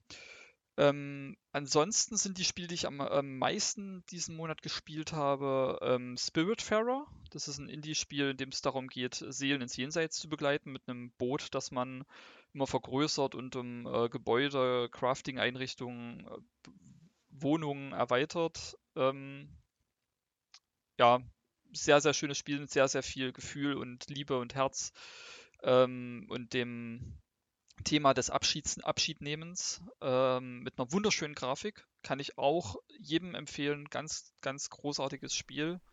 Ist, glaube ich, und, auch für sämtliche Konsolen erschienen und PC, ja, oder? Ja. Ja, für sämtliche Systeme erhältlich. Ähm, und, äh, und das ist äh, ein Spiel, auf das ich mich ewig gefreut habe, Subnautica Below Zero. Subnautica, das äh, ist eine ähm, Unterwasser-Survival- Spiel auf einem Alien-Planeten mit äh, äh, ohne Combat. Also man hat keine wirklichen Waffen außer einem Taschenmesser. Ähm, und die Reihe mag ihre Macken haben, aber ich liebe einfach Subnautica. Der, der, der Nachfolger Below Zero war jetzt ewig lang im Early Access, habe ich nicht gespielt. Ich habe wirklich gewartet, bis er jetzt äh, diesen Monat den vollen Release hatte und habe den wieder absolut gesuchtet. Ich liebe diese, diese Suchtspirale des Craftings, dass man neue äh, Baupläne findet, neue Gegenstände herzustellen und damit weiter in dieses, äh, diese Unterwasserwelt vordringt, äh, dann irgendwelche Fahrzeuge baut und eine Basis sich zusammenklöppelt ich hatte da so unglaublich viel Spaß mit äh, und ich Subnautica erschien jetzt mit dem, mit dem Release von Below Zero auch für Switch in einem Doppelpack, wo der erste und der zweite Teil beide drin sind. Äh, und beide Teile einzeln sind auch erhältlich für PlayStation 4, Xbox One und natürlich äh, PC. Wenn ihr auf Survival mit Crafting äh, steht und äh, euch auch gerne mal in einer Unterwasserwelt bewegt, der man sich ja wirklich vollkommen anders bewegt als an Land, äh, im Sinne von auch nach oben und nach unten und dass auch von oben und unten halt was kommen kann, kann ich euch das nur ans Herz legen. Großartiges Game. Ähm, ich habe tatsächlich auch da kurz mal reingeschaut diesen Monat ähm, und zwar, weil es das, glaube ich, in dieser Play at Home Aktion bei Sony gab für die Den ersten Teil? Genau, den ersten. Ja. Ähm, und der, der hat jetzt aber ein PS5-Upgrade erhalten. Und dann habe ich den tatsächlich mal installiert und kurz reingeschaut. Ähm, ich kann mir vorstellen, dass das, also wie du schon beschrieben hast, dass diese Suchtspirale sich dann da irgendwann ergibt, aber ich fand den Einstieg tatsächlich ein bisschen schwierig, weil ich nicht so genau wusste. Also ich habe schon begriffen, okay, ich muss jetzt ähm, dafür sorgen, dass ich an sauberes Trinkwasser gelange. Ähm, ich muss mir irgendwelche Fische sammeln, damit ich nicht verhungere. Okay, aber ähm, mir hat so ein bisschen gefehlt, in welche Richtung mich eigentlich da zu bewegen habe. Ähm, In, das, das steht ja halt vollkommen offen. Das ist halt eins dieser Open-World-Spiele, die einen wirklich nicht an der Hand nehmen, sondern die Hand ziemlich loslassen.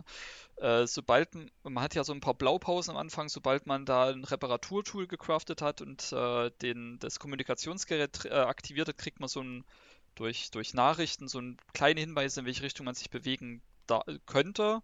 Aber es ist halt dem Spieler vollkommen selbst überlassen, ähm, in welche Richtung man sich bewegt. Okay, dann bin ich da vielleicht auch einfach ein bisschen zu früh dann wieder ausgestiegen. Ähm, ist noch rote Faden hat dir gefehlt quasi. Richtig? Ja, ich wusste nicht, wo es hingehen soll. Ähm, und ähm, ich hatte es halt nur kurz angeworfen und dann auch keine Zeit mehr gehabt und dementsprechend da dann auch jetzt so den Anschluss verloren. Ähm, nö, aber vielleicht schaue ich dann tatsächlich noch mal rein. Ich glaube, es ist noch auf der Festplatte installiert, die jetzt auch schon bei der PS5 rappelvoll ist. Ja. Okay, Freddy. das äh, war's von mir, ja. Freddy. Ja, genau, Freddy. Ähm, ja, also ich habe äh, eigentlich hauptsächlich Titel, die, äh, die ich jetzt schon seit längerem äh, spielen wollte, beziehungsweise also ich auch immer mal wieder spiele. Damit fange ich vielleicht mal an, nämlich Overwatch, äh, wo jetzt eben äh, momentan die äh, Feier zum fünften Jubiläum ist. Ähm, was äh, eben eine ganz nette Aktion ist, wo dann alle möglichen Spielmodi nochmal drin sind und irgendwie alle möglichen äh, Skins, die über die Jahre bei irgendwelchen äh, begrenzten Events halt rausgekommen sind, äh, die jetzt eben auch wieder erhältlich sind.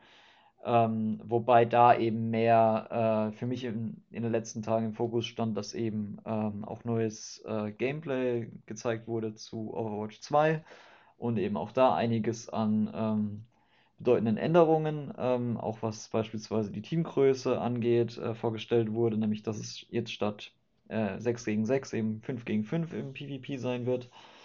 Genau, das war die eine Sache, die mich äh, letzter Zeit beschäftigt hat. Ähm, dann äh, bin ich zurzeit an äh, Paper Mario Origami King dran, ähm, wo ich immer noch nicht so ganz in dem Kampfsystem war, warm geworden bin. Das wird wahrscheinlich auch nicht mehr passieren. Äh, ich bin trotzdem einfach ein großer Fan äh, von dem Humor und ähm, generell auch von der Welt und wie konsequent das mit dem, äh, mit dem Stil eben durchgezogen wird. Ja, ich äh, fand äh, das Spiel auch großartig. Äh, genau. auch hier nochmal der Hinweis zu unserem YouTube-Kanal, wo Thiago ein eingelegt und angezockt produziert hat, komplett durchgespielt bis zum Ende in, ich glaube, irgendwo über 50 Parts. Ähm, Wenn es euch interessiert, schaut mal rein. wo bist du gerade? Äh, noch relativ am Anfang. Also ich bin jetzt gerade erst bei dem Ja, also ich habe das Areal nach dem äh, Schloss erst, erst fertig gemacht. Ja, alles klar. Ähm, mir gefällt vor allem der Erkundungsaspekt, dass man so viel in der Welt finden kann. Ja. Das hat mir viel gegeben. Ja, also man findet halt auch wirklich äh, hinter allen möglichen Steinen oder so dann äh, doch noch irgendeinen zerknitterten Todd oder so. Äh, das ist ganz witzig. Genau, dem kann ich mich anschließen. Genau, und ansonsten ähm, habe ich auch noch äh, Fire ums Quest gespielt. Ähm, ein äh, schönes kleines ähm, Point-and-Click ähm, aus dem äh, aus von, äh, Daedalic.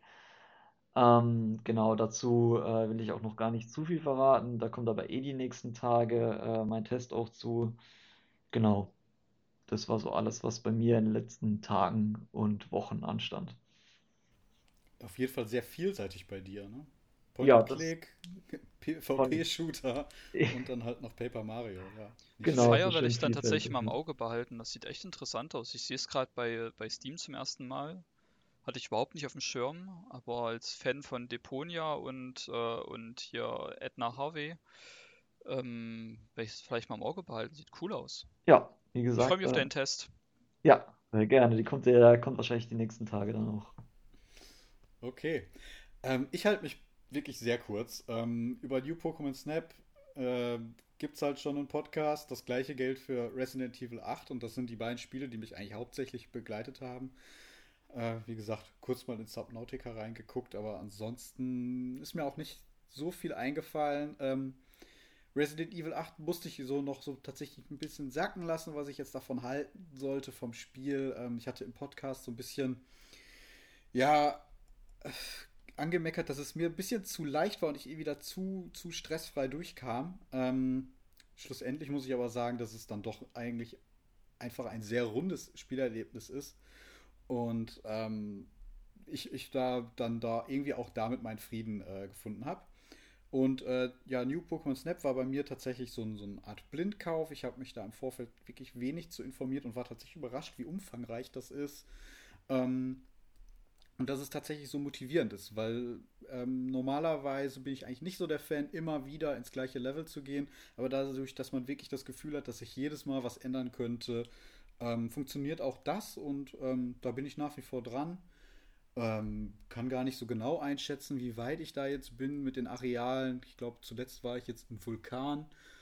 Pff, ähm, mal schauen, was sich da noch so ergibt. Und äh, ja, da bleibe ich dran. Wenn ich freie Minuten habe, eignet sich das super, mal zwischendurch eine Runde das zu spielen. Und ähm, tatsächlich, ja, glaube ich, habe ich mehr Spaß mit als mit dem letzten Pokémon-Ableger, Pokémon Schwert und Schild. Ja. Äh, das, das kann ich bestätigen. Ähm, du bist, du hast noch ein bisschen was zu tun auf jeden Fall. Das Spiel gibt dir relativ gut zu verstehen, wann es langsam aufs Ende zugeht und da bin ich auch gerade. Okay. Ja, dann bin ich da auf jeden Fall gespannt, was noch kommen wird. Ich bin auch gespannt, was jetzt im Juni auf uns zukommen wird. Wir haben ja einen wirklich umfangreichen Ausblick geschaffen. Äh, freut mich, dass ihr dabei gewesen seid, dass ihr da auch so viel zu beigetragen habt. Ähm, an unsere Zuhörer, ähm, ihr wisst, wie es läuft. Ähm, abonniert uns äh, auf, auf iTunes, folgt uns auf Spotify. Ihr könnt uns auch ähm, in eurem Podcatcher eurer Wahl abonnieren.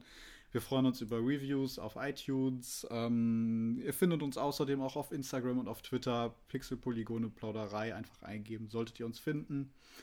Ähm, ja, und damit würde ich dann diese Ausgabe von Pixelpolygone Plauderei Safe Game dann auch beenden.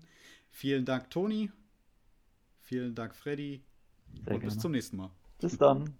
Ciao. Tschüss.